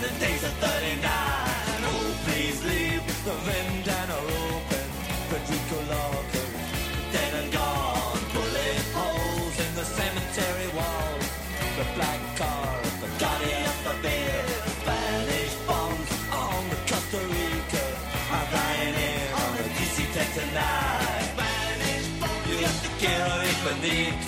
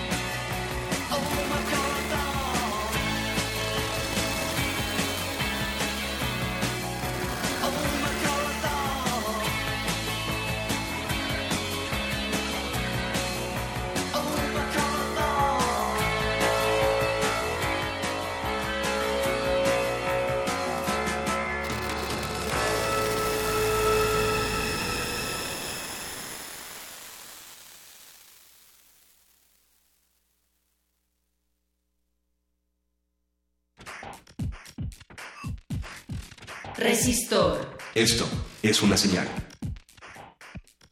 Pues después de un cambio en la alineación donde salió Agustín Muglia, a quien le agradecemos y le damos la bienvenida a José de Jesús Silva por tomar los controles de esta nave. Continuamos aquí en Resistor. Recuerden que estamos transmitiendo en vivo desde el 96.1 de frecuencia modulada. Está aquí Luisa Gómez, su servidor Alberto Candiani, y hoy estamos aquí en Resistor hablando sobre armas químicas y biológicas. Esta noche nos acompaña el doctor Benjamín Ruiz Loyola. Él es profesor de la Facultad de Química y desde hace 12 años formó parte de la misión de la Organización de las Naciones Unidas como inspector del desarme del gobierno de Irak. Él es miembro del Comité Asesor en Educación y Divulgación sobre Armas Químicas de la OPAQ. Buenas noches, doctor Ruiz Loyola. Buenas noches, Eloisa, Alberto y a todo el auditorio que nos acompaña. Muchas gracias. Gracias. ¿Cómo, ¿Cómo se encuentra, doctor? Pues todavía con los embates de la influenza, pero estamos al, al, al pie del micrófono y del audífono. Pues le, le- Perfecto. le agradecemos mucho que, que a pesar de, de esta condición nos esté atendiendo esta noche, doctor. Es un placer. Podríamos comenzar, por favor, para, para darnos un panorama general. ¿Cómo podríamos definir las armas químicas? Bueno, un arma química es una sustancia que por sus propiedades toxicológicas, es decir, por su, por su capacidad de provocar intoxicaciones, inclusive de matar, con una cantidad muy pequeña de la sustancia, puede ser empleada para eh, combatir eh, personas, animales o plantas, es decir, contra cualquier tipo de ser vivo. Pero es una sustancia química. ¿Y cómo qué tipo de sustancias químicas estamos hablando que, que, a, que a muy pequeñas dosis pueda matar a alguien?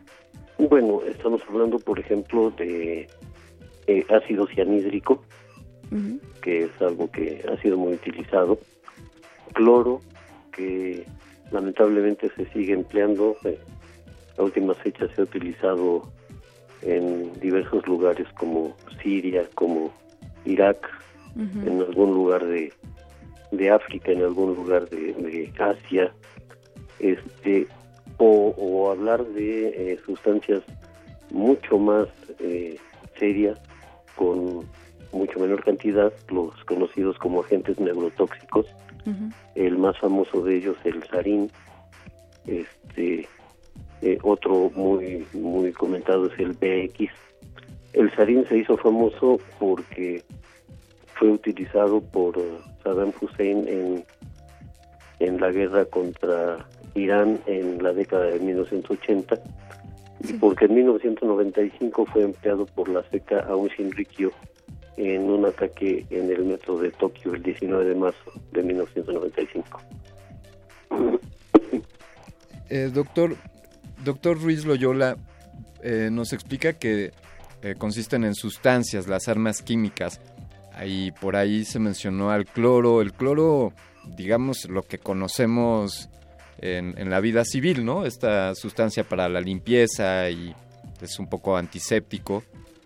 Sí, de, de hecho lo que conocemos, eh, eh, lo que empleamos en nuestra casa para, para blanquear la ropa o para limpiar azulejos o cosas así, es una solución muy diluida de, de cloro.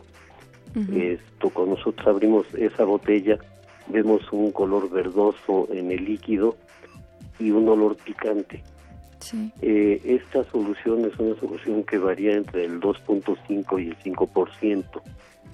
Eh, cuando se utiliza cloro como arma, se utiliza el cloro gaseoso al 100%. Entonces, esto, obviamente, si abrir una botella de este producto nos produce eh, malestar respiratorio, nos provoca tos, pues imaginémonos lo que lo que significa aspirar una nube de esto directamente salida de un de un tanque de gas. O sea que en nuestra casa podemos toparnos con, con armas químicas. No exactamente esto, porque repito, esta es una solución acuosa a 2.5%. Esto para provocar eh, algo así tendría que consumirse una cantidad muy muy grande. Pero si yo lo utilizo puro, entonces necesito una mucho menor cantidad. Digamos, eh, doctor, ¿existirían otras, podría mencionarnos algunas otras sustancias que sean consideradas como armas químicas y que existan en, nuestro, en nuestra cotidianidad? Eh, sería preferible no mencionarlas para Claro. no dar ideas a, Claro. a gente que, que de alguna manera pueda hacer mal uso. Yo preferiría Pero- decir que existen, pero mejor no, Claro. O no sea, pero doy sí ideas. existen. Ujú. ¿Y usted cree que estamos actualmente eh, bajo ataques silenciosos de, de químicos o armas biológicas en alimentos, en el agua, en el aire? ¿Usted qué puede decirnos? ¿Cuál es su perspectiva?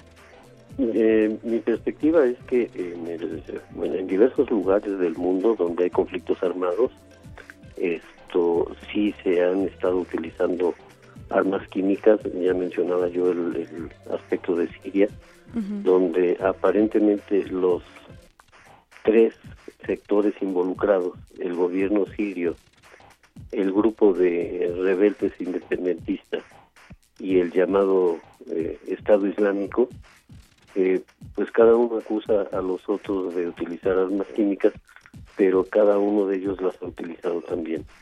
Esto se han utilizado en Irak eh, y como mencionaba en algún lugar de Sudán del Sur, por ejemplo. Es decir, en este en este momento histórico sí hay empleo de armas químicas en lugares muy muy específicos del planeta. No quiere decir esto que en todo el mundo se esté llevando a cabo, eh, como mencionaba, se lo dice, un ataque silencioso. No, no, no estamos llegando a tanto. Es decir, eh, es muy puntual el, el sitio o los sitios en donde se está utilizando, motivado por, por razones de carácter político ideológico. Eh, ¿Cómo fue su experiencia como inspector de desarme del gobierno de Irak? Platíquenos un poco de eso. Pues eh, fue una experiencia muy, muy eh, complicada porque teníamos que salir a hacer las, las inspecciones, los grupos de inspectores de Naciones Unidas. Íbamos siempre acompañados por eh, representantes de el gobierno de Irak, del Ministerio del Interior. Y como la mayoría de nosotros no habla árabe, teníamos que llevar un traductor y como la mayoría de la gente con la que íbamos a entrevistarnos no hablaba inglés, pues tenían que tener ellos su traductor. Y entonces a veces l- las diferencias venían por eh, pequeños eh, pequeñas desviaciones en las en las traducciones. Lo que logramos, eh, lo que llegamos a encontrar, no es que haya sido un hallazgo como tal, sino que eh, al verificar las declaraciones que había entregado en su momento el gobierno de Saddam Hussein, verificamos que efectivamente se correspondieran a la realidad y lo que él declaraba que existía en X o Y lugar, ahí se encontraba para proceder a su, a su destrucción. Sin embargo, como estuvimos en, en Irak en el momento en que eh, la coalición encabezada por Bush decidió que no más inspecciones y había que invadir al país, pues fue una experiencia muy, muy, muy fuerte tener que salir evacuados y eh, con una gran incertidumbre sobre lo que podría deparar el, el futuro, tanto para el país que estábamos dejando como para nosotros en lo personal, porque pues eh, eh, no se garantizaba nuestra nuestra seguridad por parte de la coalición estadounidense. Eh, México, México cuenta con armas de destrucción de, bueno, perdón, con armas químicas o biológicas.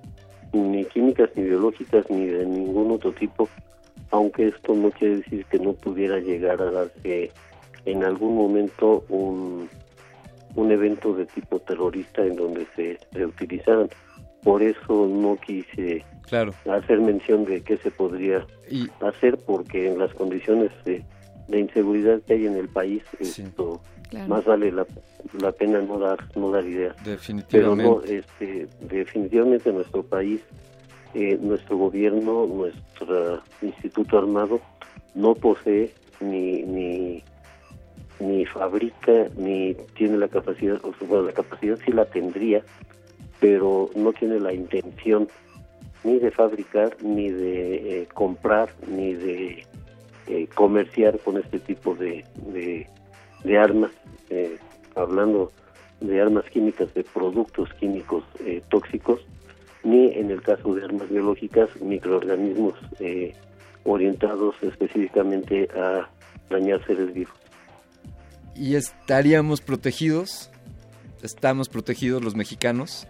Eh, como en cualquier lugar del mundo, la población civil no está protegida. Esto necesitaríamos equipos especiales y entrenamiento para, para poderlos utilizar.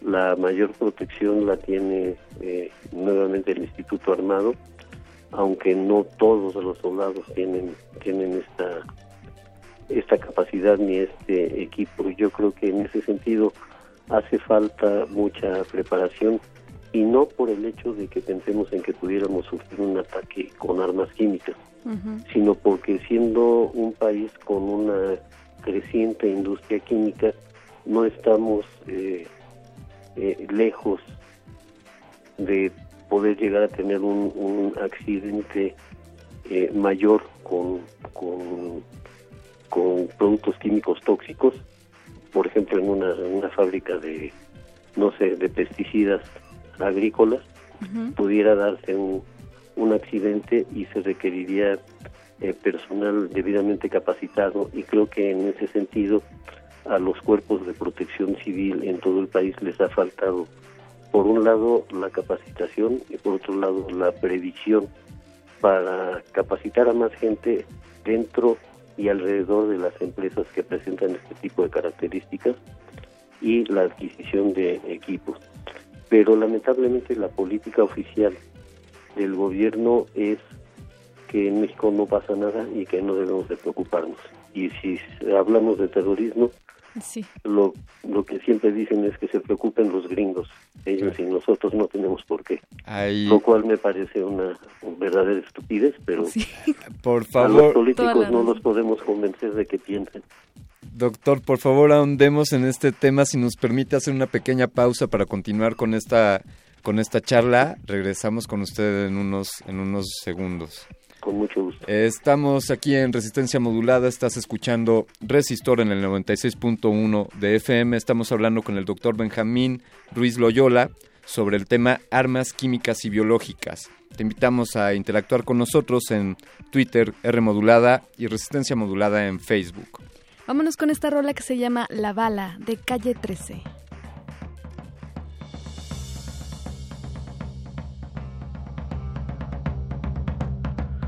Resistor. Esto es una señal. Resistor. Esto es una señal.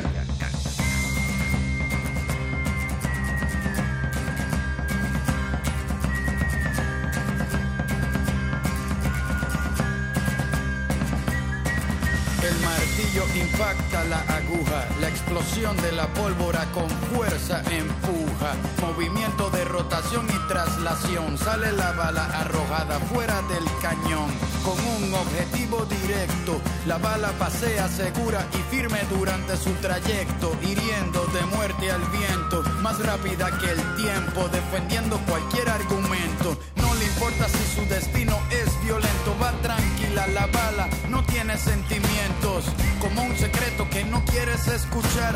La bala va diciéndolo todo sin hablar, sin levantar sospecha, asegura su matanza. Por eso tiene llena de plomo su panza. Para llegar a su presa no necesita ojos, y más cuando el camino se lo traza un infrarrojo. La bala nunca se da por vencida, si no mata hoy por lo menos deja una herida. Luego de su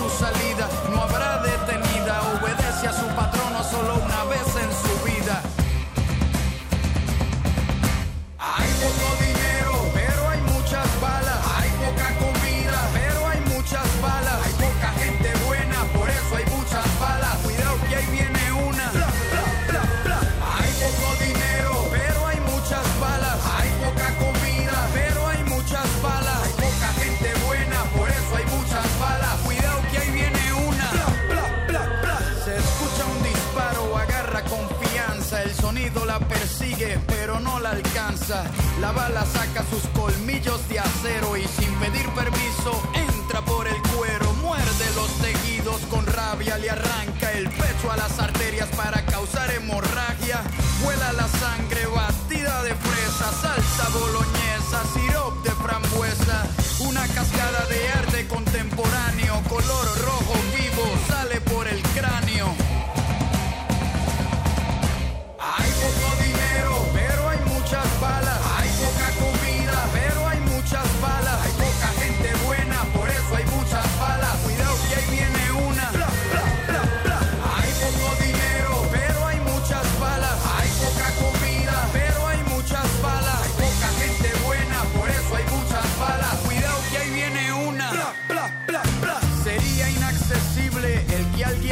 si cada bala costara lo que cuesta un yate. Tendrías que ahorrar todo tu salario para ser un mercenario. Habría que ser millonario, pero no es así. Se mata por montones, las balas son igual de baratas que los condones. Hay poca educación, hay muchos cartuchos. Cuando se lee poco, se dispara mucho. Hay quienes asesinan y no dan la cara.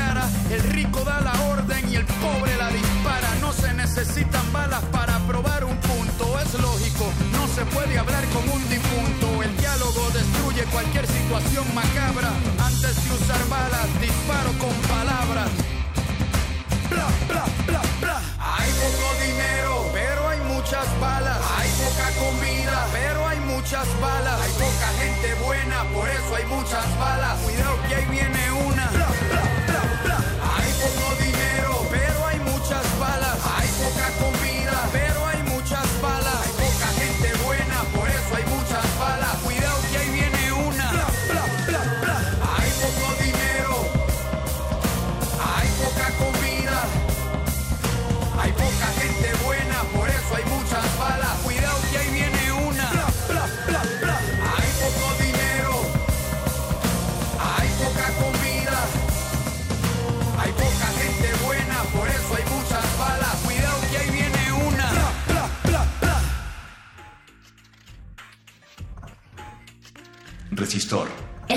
Una señal. En la señal de este resistor, en el Twitter, tenemos, tenemos algunos comentarios. Mario de Jesús le manda un saludo a al androide de Resistor. Buenas Uh, noches. Te saludos. manda saludos Mario de Jesús. Saludos, Mario de Jesús. Dice que es tu fanático. Eh. Eh, le mandamos un saludo a Jean-Luc Lenoble, gran amigo. También ha estado, ha, ha desfilado por, por esta cabina de Resistor. Eh, especialista en mercadotecnia digital y, también un gran talento en la UNAM. Eh, tenemos un comentario de M. All, quien nos dice, transgénicos e ingeniería genética resultan un arma química, económica y social muy peligroso, muy peligrosos. Eh, doctor Ruiz Loyola, ¿qué opina respecto a que los transgénicos y la ingeniería genética puedan ser utilizados como armas químicas o biológicas? Es una, una posibilidad más orientado hacia las armas biológicas que hacia las armas químicas, porque podríamos pensar en, eh, eh, por ejemplo, lo que se ha estado haciendo, eh, revivir el virus de la influenza española que de alguna manera eh, causó enormes estragos durante la Primera Guerra Mundial. Híjole. Se llamó influenza española, aunque en realidad se originó en Estados Unidos y fueron los estadounidenses los que la llevaron a Europa cuando cuando se apersonaron por allá. Ujú. Pero ya ven ustedes cómo son los gringos, ¿no? Siempre hay que culpar a alguien más o construir muros para que no les echen la culpa a ellos. Esto, pero más allá de eso, si yo tengo un virus esto, muy patogénico, es decir, que pueda causar enfermedades muy fuertes eh, con rapidez, yo pudiera hacer eh, eh, modificaciones genéticas. Por ejemplo, voy a ponerme en un, en un ejemplo extremo, pero que no está lejos de, de ser en algún momento posible. Hemos estudiado el genoma humano y hemos eh, logrado identificar ciertos factores, por ejemplo, el genoma que provoca la aparición de la diabetes o el genoma que provoca que eh, el páncreas produzca insulina. Cuando este genoma se atrofia, entonces no hay insulina y aparece la diabetes. De la misma manera se puede identificar el genoma que provoca que las personas nazcan con la piel de color amarillento y los ojos rasgados. Y si yo eh, introduzco mediante ingeniería genética en un virus la información para que se active únicamente en presencia de esos genes, entonces hago un arma biológica selectiva, orientada directamente a acabar con gente de piel amarilla y ojos rasgados. Pues, eh, claro, eso es gracias al poder de la ingeniería genética. Claro. Entonces, esto, como posibilidad, sí es posible. Los transgénicos son, son otra cosa. Esto, eh, están más orientados a, a darnos la posibilidad de tener mejores alimentos más nutritivos. Ya hay eh, grandes avances en los proyectos de la eh, modificación genética de ciertos cultivos para que sean capaces de producir vacunas y entonces podamos vacunar a los niños comiendo papas fritas en lugar de eh, ponerles inyecciones, por ejemplo. Esto, pero de la misma manera podría buscarse la manera de que estos cultivos generaran eh, sustancias tóxicas. Por ejemplo, la, la almendra, eh, una de las características que tiene es que tiene cantidades importantes de cianuro. Entonces, si se come mucha almendra, se corre el riesgo de intoxicarse con cianuro, le produce una cianosis. Entonces, ¿qué pasaría si eh, en cultivos de jitomate injertáramos el gen que produce el, el cianuro en la almendra? Pues tendríamos jitomate con, eh, con cianuro. Eh, en todo el mundo se consume más jitomate que almendra. Entonces, pues, estaríamos generando un arma un arma química a través de un, un fruto como lo es el jitomate. Esto suena a ciencia ficción, eh, suena a locura, suena a las cosas que dan Pinky Cerebro en sus caricaturas, pero, pero Sí. que, que es posible, ¿no? Eh, doctor Ruiz, eh, Loyola, eh, ¿cuáles son las políticas en cuanto al uso de estas armas? ¿Hay convenios entre los países? Eh, ¿Los países lo respetan?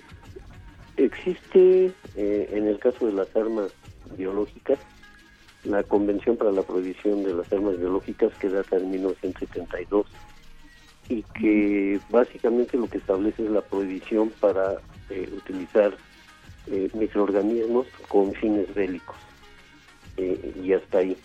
Desde 1972 eh, se ha estado buscando la manera de eh, modificar esta convención para hacerla más, eh, digamos, mo- actualizarla y para darle eh, capacidad ya no solo de prohibir, sino de, de castigar. Pero por diversas razones políticas no se ha podido lograr llevar a cabo estas modificaciones. En 1993, 21 años después, se reafirma la Convención para la Prohibición de Armas Químicas que prohíbe, eh, obviamente, el uso, pero prohíbe la fabricación, la venta, la acumulación, el traslado de eh, armas químicas. Establece la obligación de los países firmantes de destruir sus arsenales. Establece la obligación de destruir o transformar las instalaciones industriales en las cuales se producían estas armas eh, y establece un régimen de verificación y de inspección que es, sumamente importante. Es el único eh, convenio internacional multilateral con estas características y hasta el momento eh, sí se ha respetado. Eh, entró en vigor en abril de 1997, es decir, el próximo el próximo mes cumple 20 años eh, de ser vigente esta convención.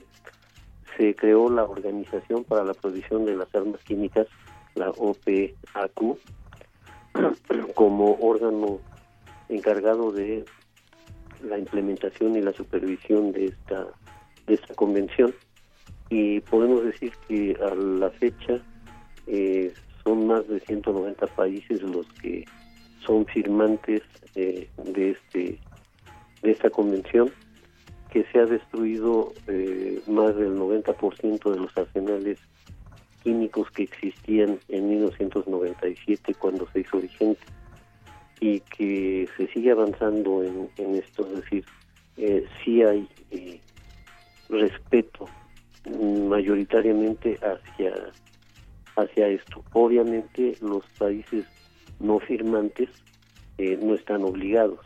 Entonces, eh, pues son países como Corea del Norte, como Egipto, como Israel, a quienes no se les puede exigir nada en relación con las armas químicas porque no son firmantes de la convención. Eh, los países que todavía conservan alguna parte de sus arsenales son, eh, por razones políticas que nos pueden resultar obvias, entre otros Estados Unidos y Rusia. Suponemos. Pero la destrucción de más del 90% de, de los arsenales químicos es un avance de gran importancia. Y es tan importante que en, Doctor en Loyola. 2013, sí, Eh, disculpe usted la, la interrupción. Eh, son las 11 de la noche y, y por, por, por cumplir con legislación tenemos que hacer un pequeño corte. Eh, queremos agradecerle, agradecerle que nos haya proporcionado esta noche parte de sus conocimientos y que haya, que haya compartido aquí con nosotros en, en Resistor. Ha sido un placer para mí y cuando quieran eh, podemos continuar con la charla. Claro que sí, doctor, muchas gracias. A ustedes por la invitación. Con- vamos a un corte y continuamos en Resistor. Resistor. Esto es una señal.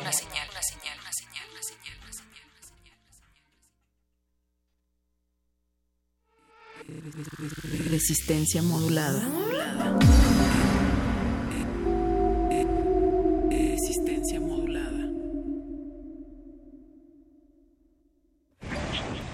Gato hambriento contempla el mar. De pronto, el cielo le manda comida. Toca eso que cayó del cielo, se mueve. ¿Y tú? ¿Te has vuelto amigo de tu comida?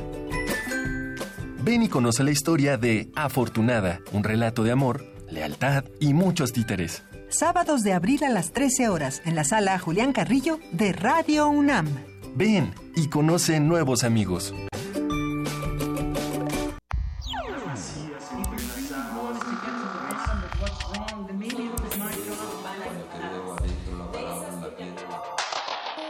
Poesía en voz alta, punto 17. Un espectro de artistas sonoros, poetas y músicos en el que participarán Thurston Moore, cofundador de Sonic Youth, and Wallman, y Guillermo Gómez Peña, entre muchos otros más. Del 29 de marzo al 2 de abril en Casa del Lago Juan José Arreola. Consulta la programación en www.casadelago.unam.mx. Poesía en voz alta. Nuevas palabras para una nueva era geológica. Los mayores expertos del medio han sido convocados para enfrentarse a otros agentes encubiertos en una sesión musical que apelará a lo mejor de su inventiva y su dominio de la composición instantánea. Los improvisadores. Un músico visible y otro incógnito mezclarán sus estilos y destrezas en una serie de conciertos exclusivos para Radio UNAM. Martes 4 de abril, 13 horas. Agente número 1, Gustavo Nandayata. Agente número 2. El encuentro será en la sala Julián Carrillo de Radio UNAM, Adolfo Prieto 133, Colonia del Valle. La entrada será libre. Porque en abril los músicos también juegan. Radio UNAM.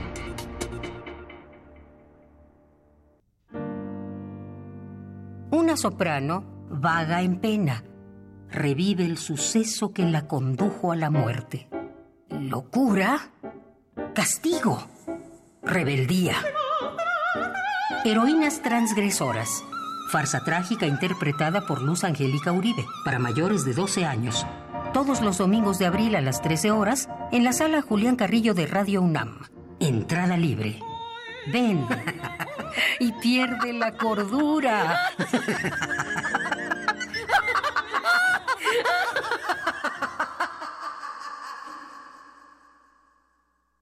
Resistor. Esto es una señal.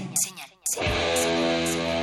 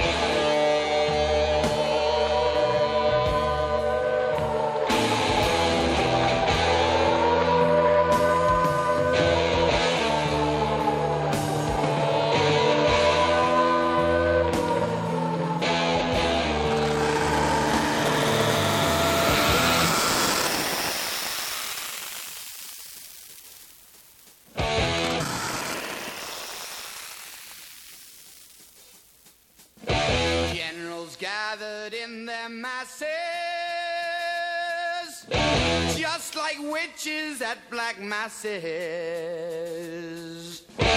Evil minds that plot destruction, sorcerer of death's construction. In the fields of bodies burning, as the war machine keeps turning. Death and hatred to mankind, Minds. my hands.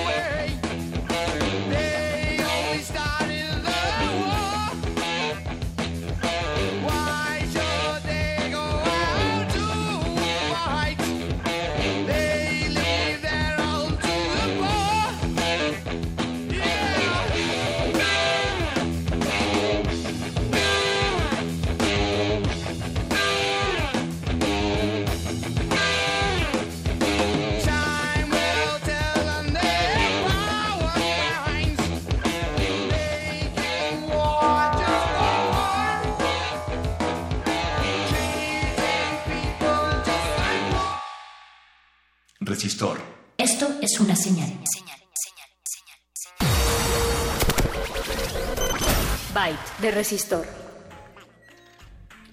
Un estudio realizado y dado a conocer en la revista In Future mostró que consumir agua en botellas de plástico es perjudicial para la salud.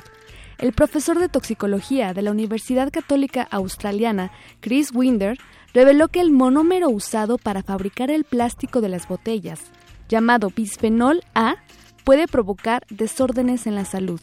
También hicieron un análisis al agua embotellada y, es- y esta presentó un alto contenido de desinfectantes, restos de productos farmacéuticos y otros químicos, haciéndonos saber que beber en estos envases de plástico puede causar más daño a la salud que incluso tomar agua en un grifo. Esta información fue obtenida de Excelsior. Byte de resistor. Después del corte escuchamos War Pigs de Black Sabbath, grabado por Vertigo Records en 1970, una gran rola. Y, y este byte, pues ahí está el BPA, esta sustancia, el bisfenol A, que está presente prácticamente en todos los en todos los plásticos, en todas las botellas de plástico, bebidas para no solo el agua, sino todas las bebidas de plástico vienen traen esos mismos Claro. eh, sustancias. Entonces es importante buscar que las, los, em, las botellas sean libres de BPA. O cargar siempre una, un envase eh, de que, se- que sea otro plástico, no precisamente de, de ese monómero. Sí, o incluso de cristal, por ejemplo, ¿no? Si quieres traer tu cristal. botella de, de agua con agua, pues puede ser de cristal o de metal o de un plástico que sea BPA free, le dicen, no me acuerdo si es la categoría 7, o- pero, pero es fácil investigar eso. Pues Eh, muy fuerte el tema sobre las armas químicas y las armas biológicas, Alberto Candiani. Definitivamente, eh, creo que creo que no que podríamos intuir algunos de esos elementos que, que el doctor Ruiz Loyola atinadamente y sabiamente no nos no nos reveló, muy sabio, pero sin duda hay un hay una alerta ahí eh, en tanto si hay una intención de un gobierno o algún tema político eh, a una escala macro, pero sin duda también hay en qué pensar en la escala micro, en qué tanto estos pequeños elementos o sustancias químicas a lo largo de nuestras vidas pueden repercutir en, en el rendimiento de nuestra, de nuestra salud. Sí, o sea, creo que eh, estamos en, en una época en la que incluso el país de México puede llegar a, a utilizar estas, estas tácticas, ¿no? Pero siempre es importante informarse, siempre es importante estar alertas a cualquier cosa, investigar sobre convenios entre los países. Ya sabemos que hay algunos en el Medio Oriente que no fueron parte de estos convenios, pero es importante estar al tanto, informarse, protegerse también. Definitivamente no hay como el conocimiento para, para alejarnos de la oscuridad, de la ignorancia y de alejarnos de esos riesgos. Así es. Eh, por eso, por eso hacemos esta, esta labor aquí en Resistor y en Resistencia Modulada, por eso estamos buscando siempre poner el dedo en estos temas candentes, hablar aquí sin tapujos de, de lo que está sucediendo, no solo en nuestro país, sino en el mundo, porque además, pues este, este mundo, pues es de todos nosotros, estamos en la misma nave, entonces armas químicas o biológicas, Claro. ¿para qué? Desháganse de ellas. Lo que le pase a un país, lo que le pasa a una población, le va a pasar a todos. Así que todos somos uno. Vamos a despedirnos esta noche. Eloisa Gómez, qué placer hacer este programa contigo. Alberto Candini también es un placer para mí y mandamos saludos a Arqueles, que está ahí como almirante en esta nave espacial. José de Jesús Silva como el capitán. También muchas gracias a todos ustedes y también a toda la banda de resistencia modulada que nos está escuchando a través del 96.1 de FM. Queremos invitarlos que continúen con esta programación de resistencia modulada. Después de este resistor continúa punto R. Esta noche estarán Luis Flores y Mónica Sorrosa hablando sobre mujeres en el arte urbano. Yo te quiero agradecer a ti por sintonizar cada semana esta emisión y quiero reiterarte la invitación para que nos acompañes dentro de siete días, aquí el martes a las 10 y cuarto de la noche. Muchas gracias. Alberto Candiani se despide. Esto es Symphony of Destruction de Megadeth.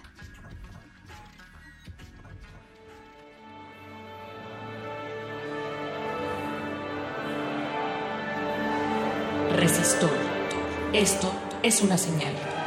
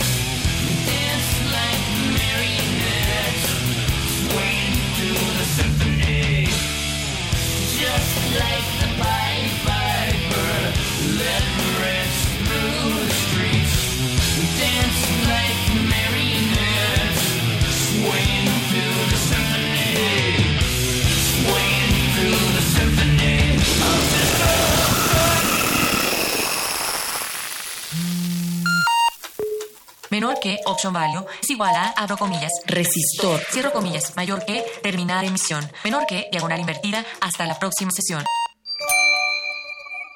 Resistencia modulada.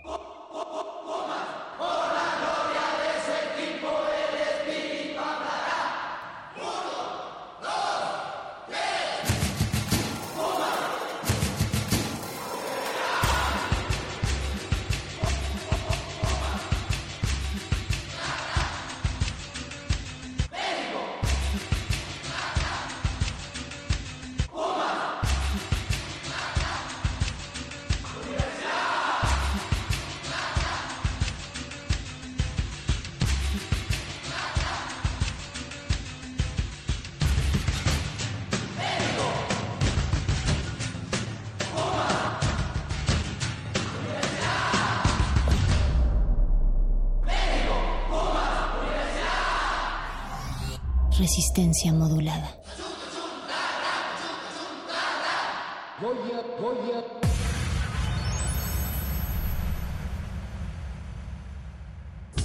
Nadie para interrumpir. La noche joven y tus oídos dispuestos a lubricarla. Recuéstate. Relájate. Escucha. Búscalo. El punto R.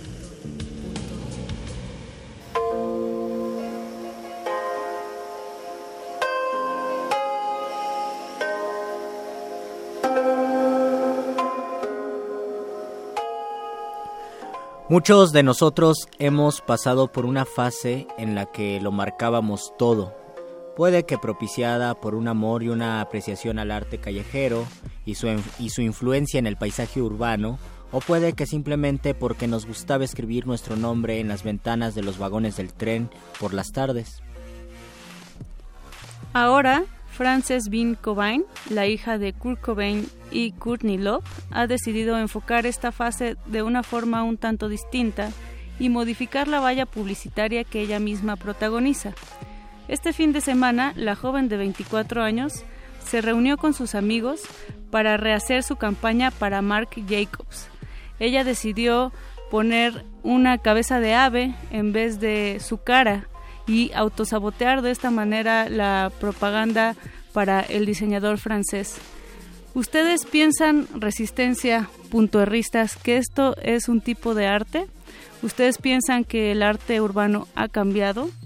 ¿Es el arte urbano liderado por los hombres? Esto es el punto R, vamos a hablar de mujeres en el arte urbano. Suicide and force, can yo get funky? The Zulu Nation, yo get funky? Yeah, just hit me.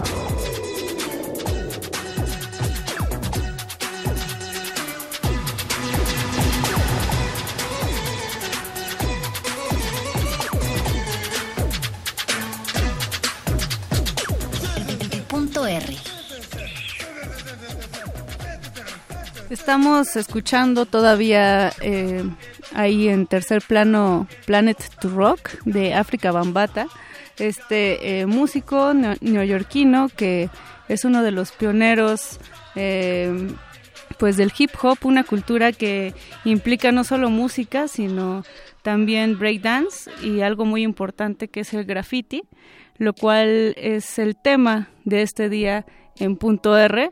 Y no solamente es graffiti, también es graffiti y género, porque como ustedes han estado escuchando, todo este mes hemos dedicado varios programas especiales a pues a cuestiones de género en contexto del Día Internacional de la Mujer, pero también en contexto en pues en esta sociedad en donde las mujeres hemos tenido más participación y en donde aún eh, que se está a pesar de que se está visibilizando esta participación también sigue siendo muy restringida.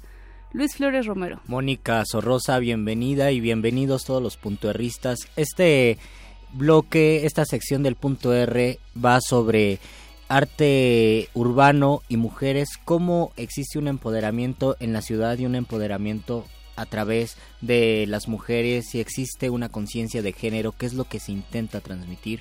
Recuerden que tenemos redes sociales, tenemos Twitter, arroba R modulada, Facebook Resistencia Modulada. Queremos saber cuál es su postura, cuál es su opinión sobre el graffiti, sobre las expresiones pictóricas urbanas, vamos a decirlo.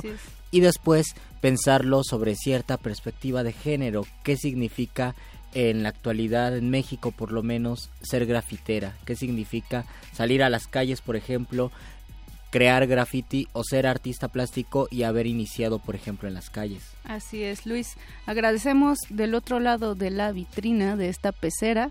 Está Betoques en los controles eh, operativos y también en los controles radiofónicos está José de Jesús Silva. Muchas gracias por estarnos soportando todavía a estas horas de la noche, a ustedes Ajá. que están del otro lado de la bocina. Y para hablar de esto, pues qué mejor que hablarlo con chicas que lo viven, que han decidido tomar este esta forma de expresión como forma de vida. Que han tomado el aerosol. Así Queremos es, también que que nos nos- desmientan sobre la relación entre el graffiti y el rap, por ejemplo, que es uno de los elementos del hip hop, pero sobre también no lo es. todo- sobre todo eso.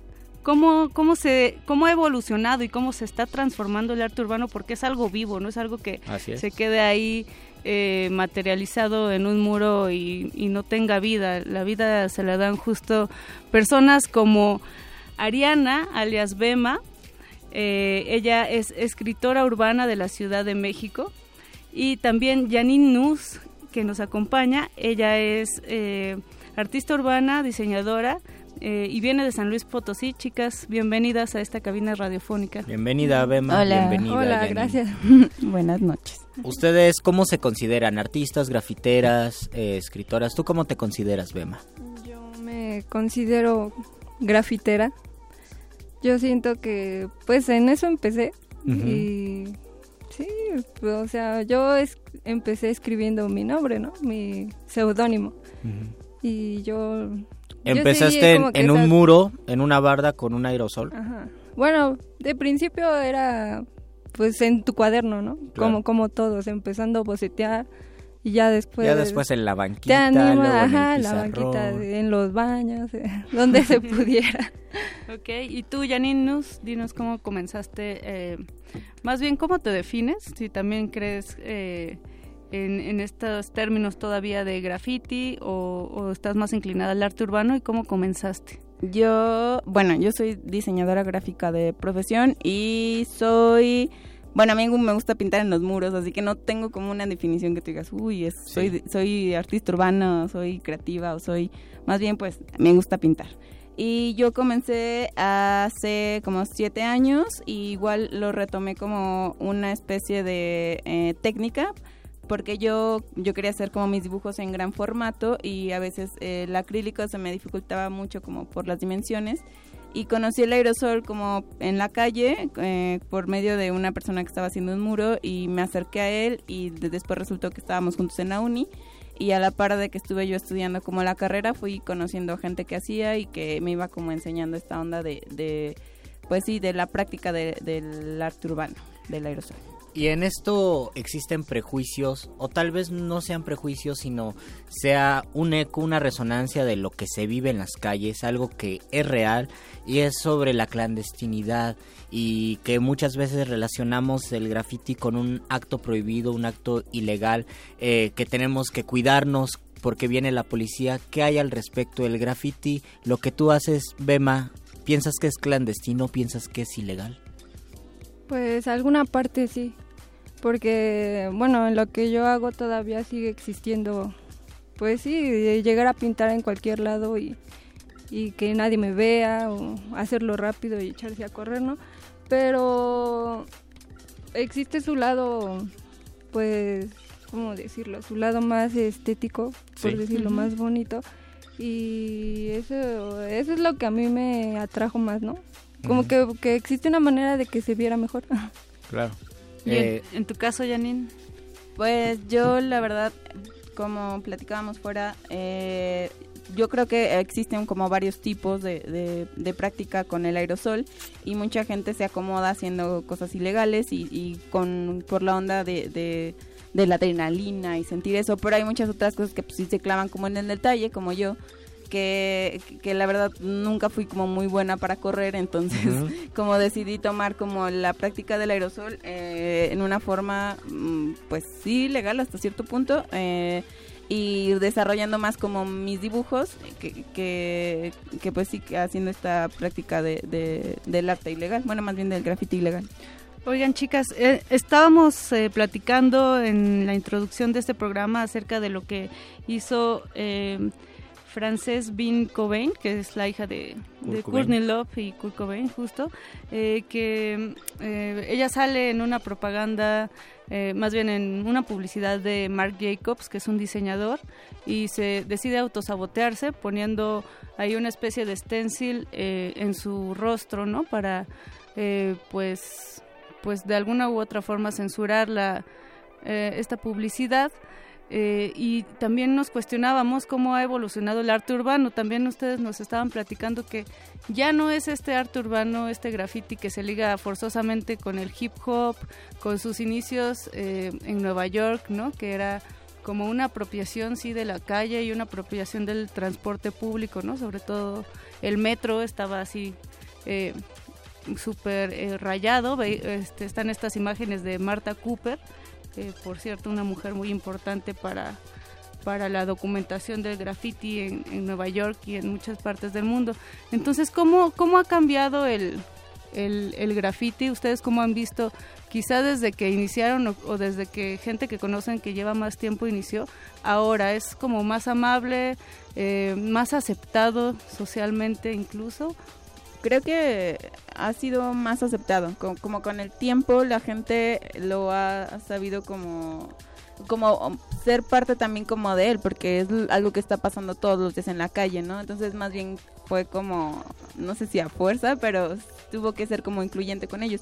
Y yo siento que también como la evolución eh, ha partido desde que uno empezó haciéndolo como una forma de eh, un hobby quizá o como Sí. buscar esta onda de, de una expresión y con el paso del tiempo uno se dio cuenta que pues también as- eh, podía ser como profesionalizar la onda de la práctica y también vivir de ello. Entonces creo que esta evolución también depende de, de que es una nueva forma de vida para muchas personas que nos dedicamos a esto y, y que mucha gente sí lo sigue siendo como ilegal pero también está haciendo como cosas un poquito más formales con la pintura y que ya se sale como un poquito de, de la onda eh, como estereotipo catagolo, catalo- catago- eh, bueno Para categorizar. categorizar eh, el- el- la onda del, del graffiti y ya se mete ahora a las galerías, ¿no? Que, eh, Claro. que a un principio buscábamos eh, que el- la onda de la pintura sea como más incluyente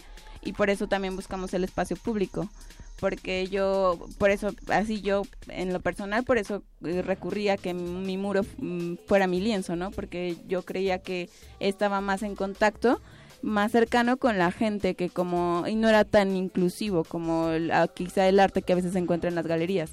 Porque en una galería va cierto tipo de personas Claro. con cierto perfil, Sí. acostumbrado a ver cierto tipo de manifestación. Ajá, y en la calle no. Yo siempre he pensado que pues la calle es la galería más grande del mundo y que uno puede ser interpretado de las maneras que tú quieras y creo que eso es para mí más enriquecedor quizá que, que personas que van a solo como a la galería Claro. también, sino que pues la gente también tiene muchos criterios muy buenos que a uno le sirven como persona que pinta. Claro. Y en tu caso, Bema, ¿existe una profesionalización en estos cinco años que llevas grafiteando? ¿Cómo te proyectas en el futuro? ¿Piensas que vas a pasar del muro a la galería? ¿Quieres que siempre sean los muros tu lienzo? Pues desde el inicio yo no, yo solo quería pintar, ¿no? Claro. Yo no, yo no pensaba que me, que me iba a salir como me sale ahora, ¿no?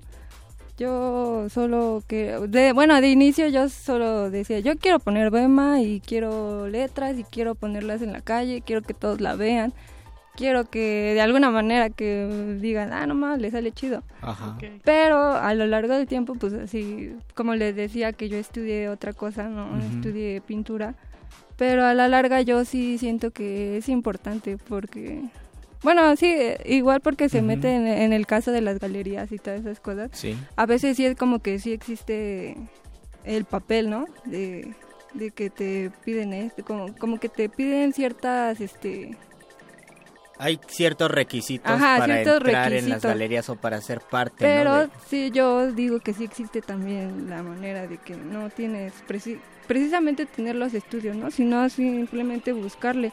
Si tú tienes el talento, tú puedes llegar a donde ¿Y tú qué, ¿Y quieras. qué hay respecto entonces a, la vale- a valorizar con base en, en que sea espacio público y espacio privado? Es decir, hay gente que expresa desprecio por el arte callejero, porque es de calle, por lo tanto es para el vulgo, es para todas las personas, se entiende, es algo que lo hace la gente de bajos recursos, un montonal de prejuicios, y en cambio el arte que se nota en los museos solamente es para cierto tipo de público refinado, que tiene una educación. Elitista. Exacto, que hay de elitismo en el, en el graffiti, ¿cómo tú lo, cómo ustedes lo ven? Pues, pues hay de todo, ¿no? Como en todos los gremios artísticos.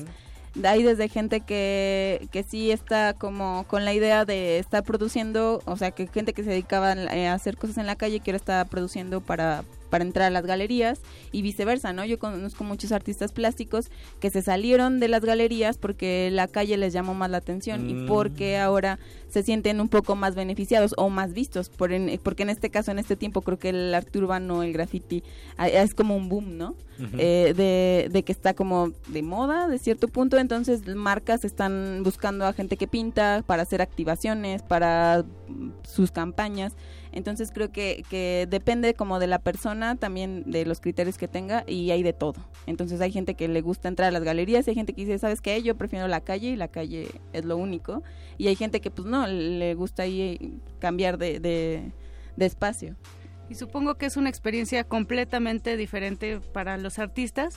Eh, eh, Bema, también a mí me gustaría saber que, eh, no- bueno, que nos cuentes un poco acerca de esta extensión que existe entre el graffiti y la música, ya que tú acabas de sacar una portada en donde pues muestras un, eh, un estilo bien particular, ¿no? O sea, como todo lo que tú haces y, y bas- es bastante obscuro, no sé, introvertido, eh, que es esta portada del compilado de Was, We Only Share.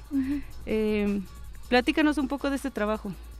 Mm, Bueno, en este proyecto me yo contacté a Mauricio, se llama, mi amigo. Él, yo lo conocí en un taller de grabado. Y- ahí nos conocimos y me así platicábamos y me comentaba que él se dedicaba a la música.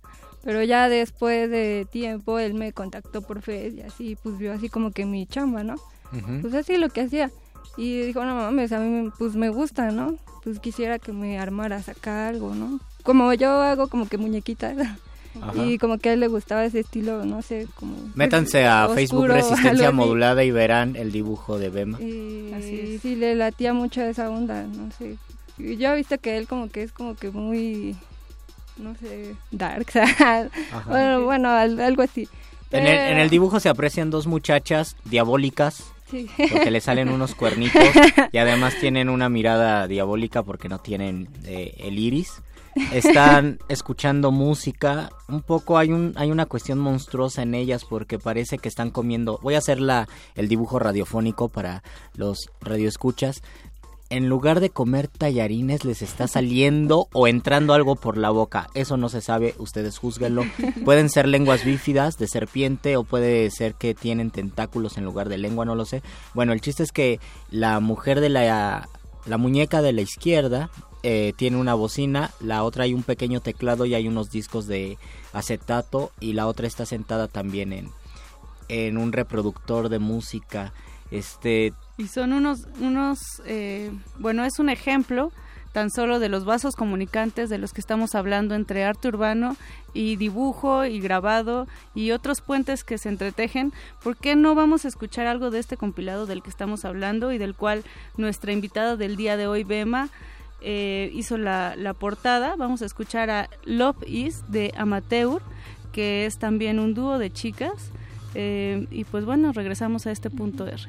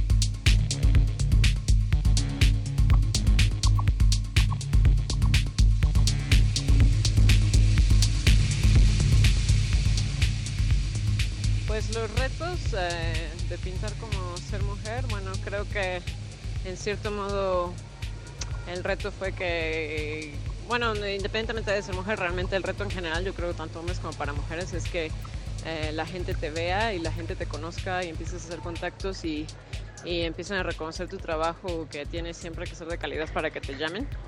Y creo que el reto realmente es llegar a eso, como llegar como a una gráfica en la que tú estés completamente feliz y, y, con- y te llene y sea lo que tú quieres eh, representar y pintar en los muros.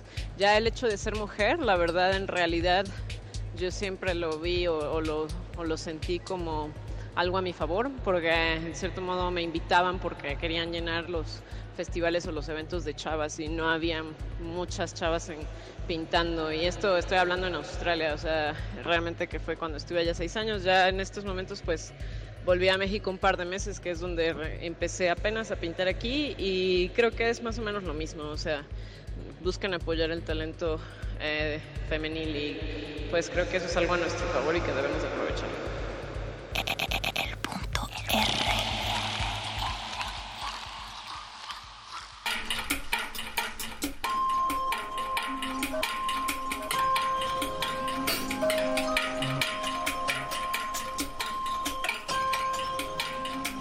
Pues acabamos de escuchar esos sonidos tecnosos industriales de Amateur.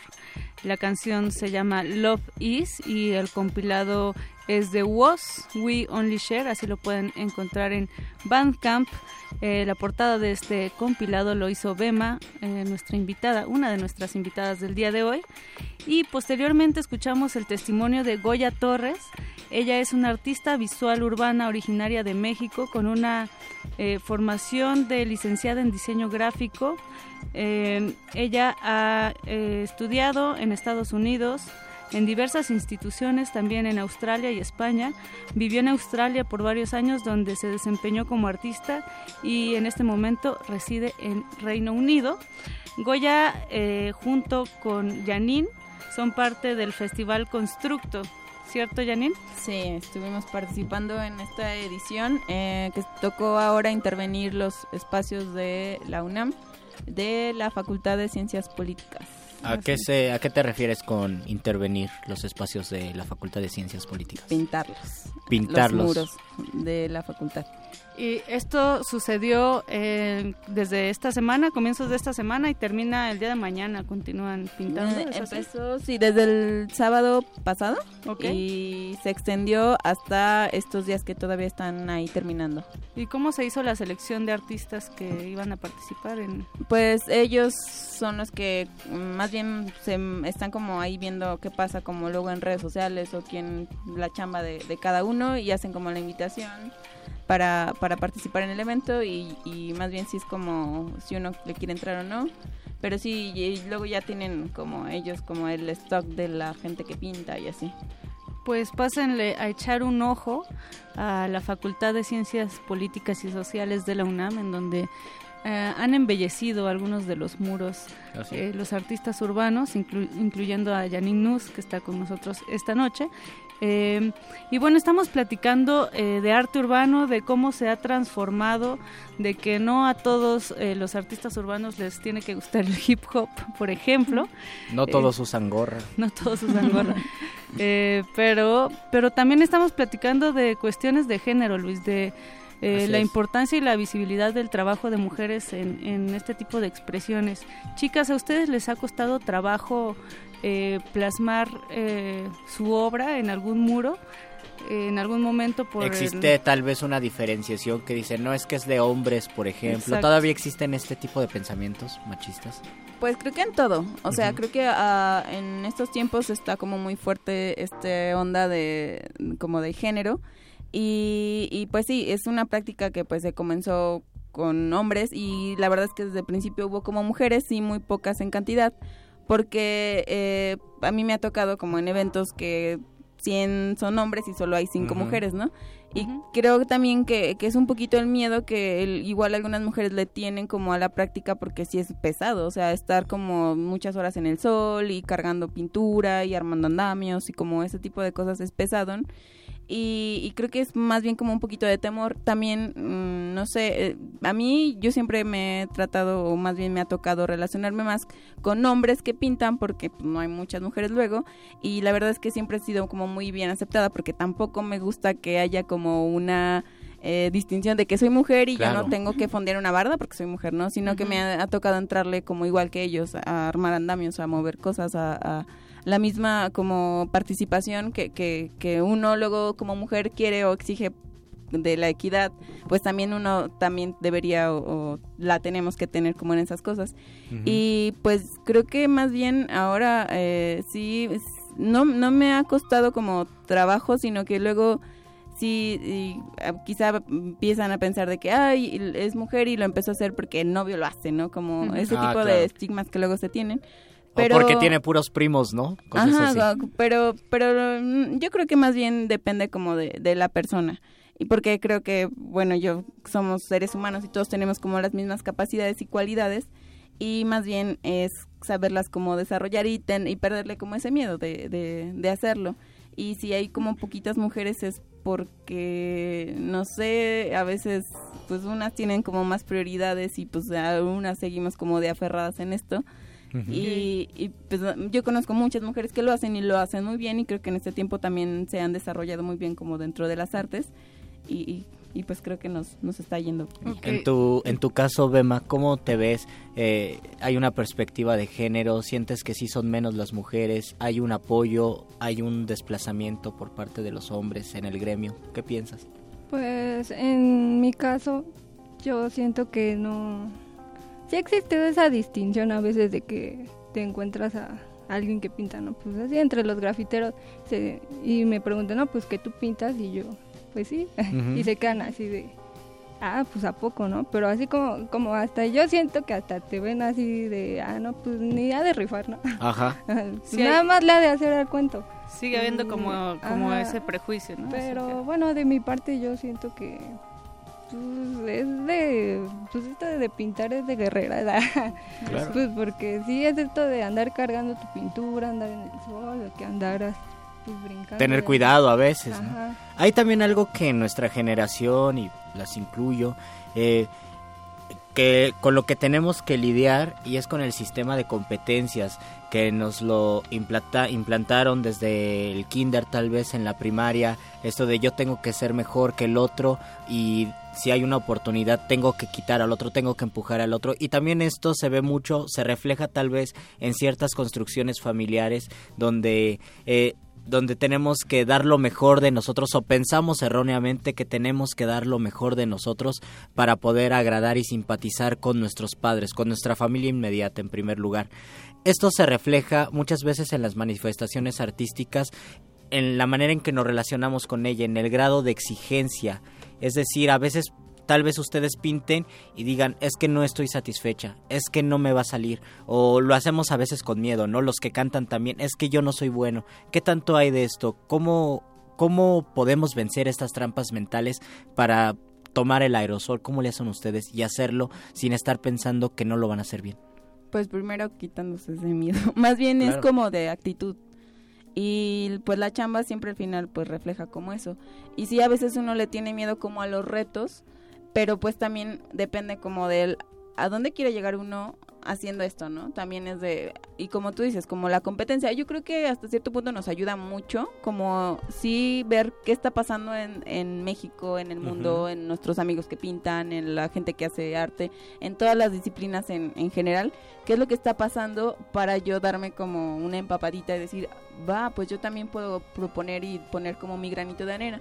Quizá no es tanto como el pedo, el- la onda así del- de la competitividad, sino que uno puede ofrecer como artista o como persona a, a una sociedad, ¿no? Como, Claro. como si yo me dedico a hacer eh, arte urbano y estoy pintando en la pared, sé que lo que yo estar, estoy pintando puede repercutir a muchas personas.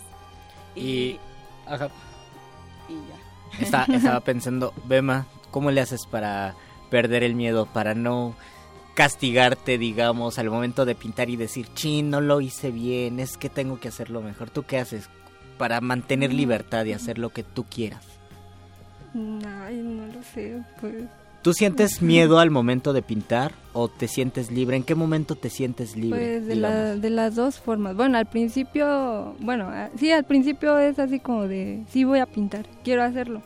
Pero igual y en el proceso, como que a veces sí es así, ay, es que ya no se ve como lo hice en el boceto. No se ve como lo había Así. pensado, sí, tal vez, ¿no? sí, ¿qué voy a hacer, no? Y hasta luego digo, ay, qué oso, van a ver Sí. todo lo que hice. Pero este, al final yo digo que siempre busco la manera de pues, buscarle, de Ujú. componerlo, ¿no? Y al final me, pues sí, uno se siente libre, satisfecho. Claro. Chicas, y bueno, ahora que estamos comentando que el arte urbano está cambiando, evolucionando, eh, hace poco venían eh, eh, mujeres que hacían rap y nos contaban que sus influencias eran más de, de chavos, ¿no? Porque cuando empiezan, pues es- escuchas rap hecho por hombres, ¿no? Eh, sí es cierto que ahora hay más representación de las mujeres en, en este tipo de expresiones. Eh, ¿A quiénes ustedes recomendarían, así chavas, para que nosotros le echemos un ojo a su trabajo? Eh, pues en general de, de chavas que están pintando en México, pues yo conozco, por ejemplo, a Tisa, que es una chava que hace cosas como mm, de ilustración súper increíbles y ella siempre está como evolucionando su manera de, de hacer las cosas y también tiene proyectos alternos que, por ejemplo, esa, tiene un- una pastelería que hace pasteles de diseños de personas que pintan, entonces Oh, es muy wow. interesante. O sea, Guau. hay así como muchas chicas que están como proponiendo cosas. Hay otra que estuvo también en Constructo que es Paola Delfín, que también ella Paola se la pasa como por el mundo eh, pintando. Y es muy también buena. Es, es muy buena. También existe, a mí me gusta mucho una que se llama Tati Suárez, otra que se llama, eh, bueno, infinidad de, de chicas. Y también me gusta como hombres, ¿no? De, eh, de hecho, pues técnicamente pues, yo me he puesto como a estudiar hombres que, que hacen graffiti. Y pues mi tema, por ejemplo, de lo que yo siempre hablo es como de la femi- feminidad eh, Ujú. en los muros, ¿no? Y esto como conjugado con cosas de la naturaleza y así, entonces eh, no me cierro tampoco como aprender de- del, pues porque somos personas Sí. creativas Claro, más bien. claro. Exacto, romper eh, géneros, ¿no? Sí. En el arte. En tu caso, eh, Bema, alguna chica o in- incluso algún chico que nos recomiendes de la escena mexicana. Mm, la escena mexicana. ¿Cuál es el que dices, este es el que yo sigo, quiero ver todos sus todos sus grafitis, todos sus muros? Yo siento que... Como... Saner, bueno, en Saner ahorita como que me, me gusta mucho su, su onda que trae. ¿Cómo, cómo se llama? Saner. Saner, con Z me imagino, porque es grafitero. Ah, mira, ahí está mi prejuicio.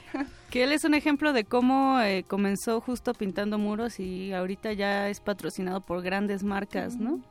O sea, ya eh, incluso fue el encargado de hacer la, eh, pues esta, la parte visual del Vive Latino, por ejemplo.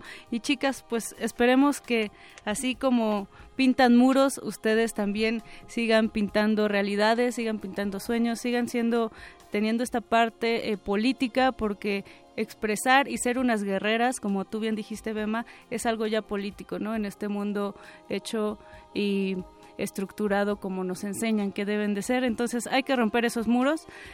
Eh, y lamentablemente, eh, Luis Flores, se nos acaba este punto R. Así es, Mónica. Pero nos sintonizamos la siguiente semana con un nuevo tema. Mientras tanto, invitamos a todos que sigan a Bema, que sigan... Así es. Ajá. También a, a Yanin. A sí. Están en redes sociales, ¿cómo las podemos encontrar? Yo estoy como Janin, espacio Nus, N-U-Z, en Facebook. Esa es una fanpage, ¿verdad? Sí, es una Janine fanpage. Nus. Oh, ok. ¿Y Bema? Mm, ah, bueno, en Instagram me encuentran como ra.runas y dice Bema. O mi cuenta de Face personal es Ari y espacio Ana. Perfecto. Pues ahí las pueden seguir, queridos Radio Escuchas. Agradecemos también a Betoques en la producción y a José de Jesús Silva en los controles. Yo te agradezco mucho, Mónica Yo te agradezco a ti, Luis. Vamos a dejarlos con Jazz Bandana. Esta canción se llama Jazzkiat, en honor a este eh, artista urbano neoyorquino también, llamado apellidado Basquiat y llamado Jean Michel. Así es que los dejamos con el puertorriqueño Jazz Bandana. Nos escuchamos el día de mañana en Resistencia Modulada en punto de las 9 de la noche. Ya puedes abrir las cortinas. La intimidad puede esperar. Solo un poco. Hasta otra noche. Cuídate.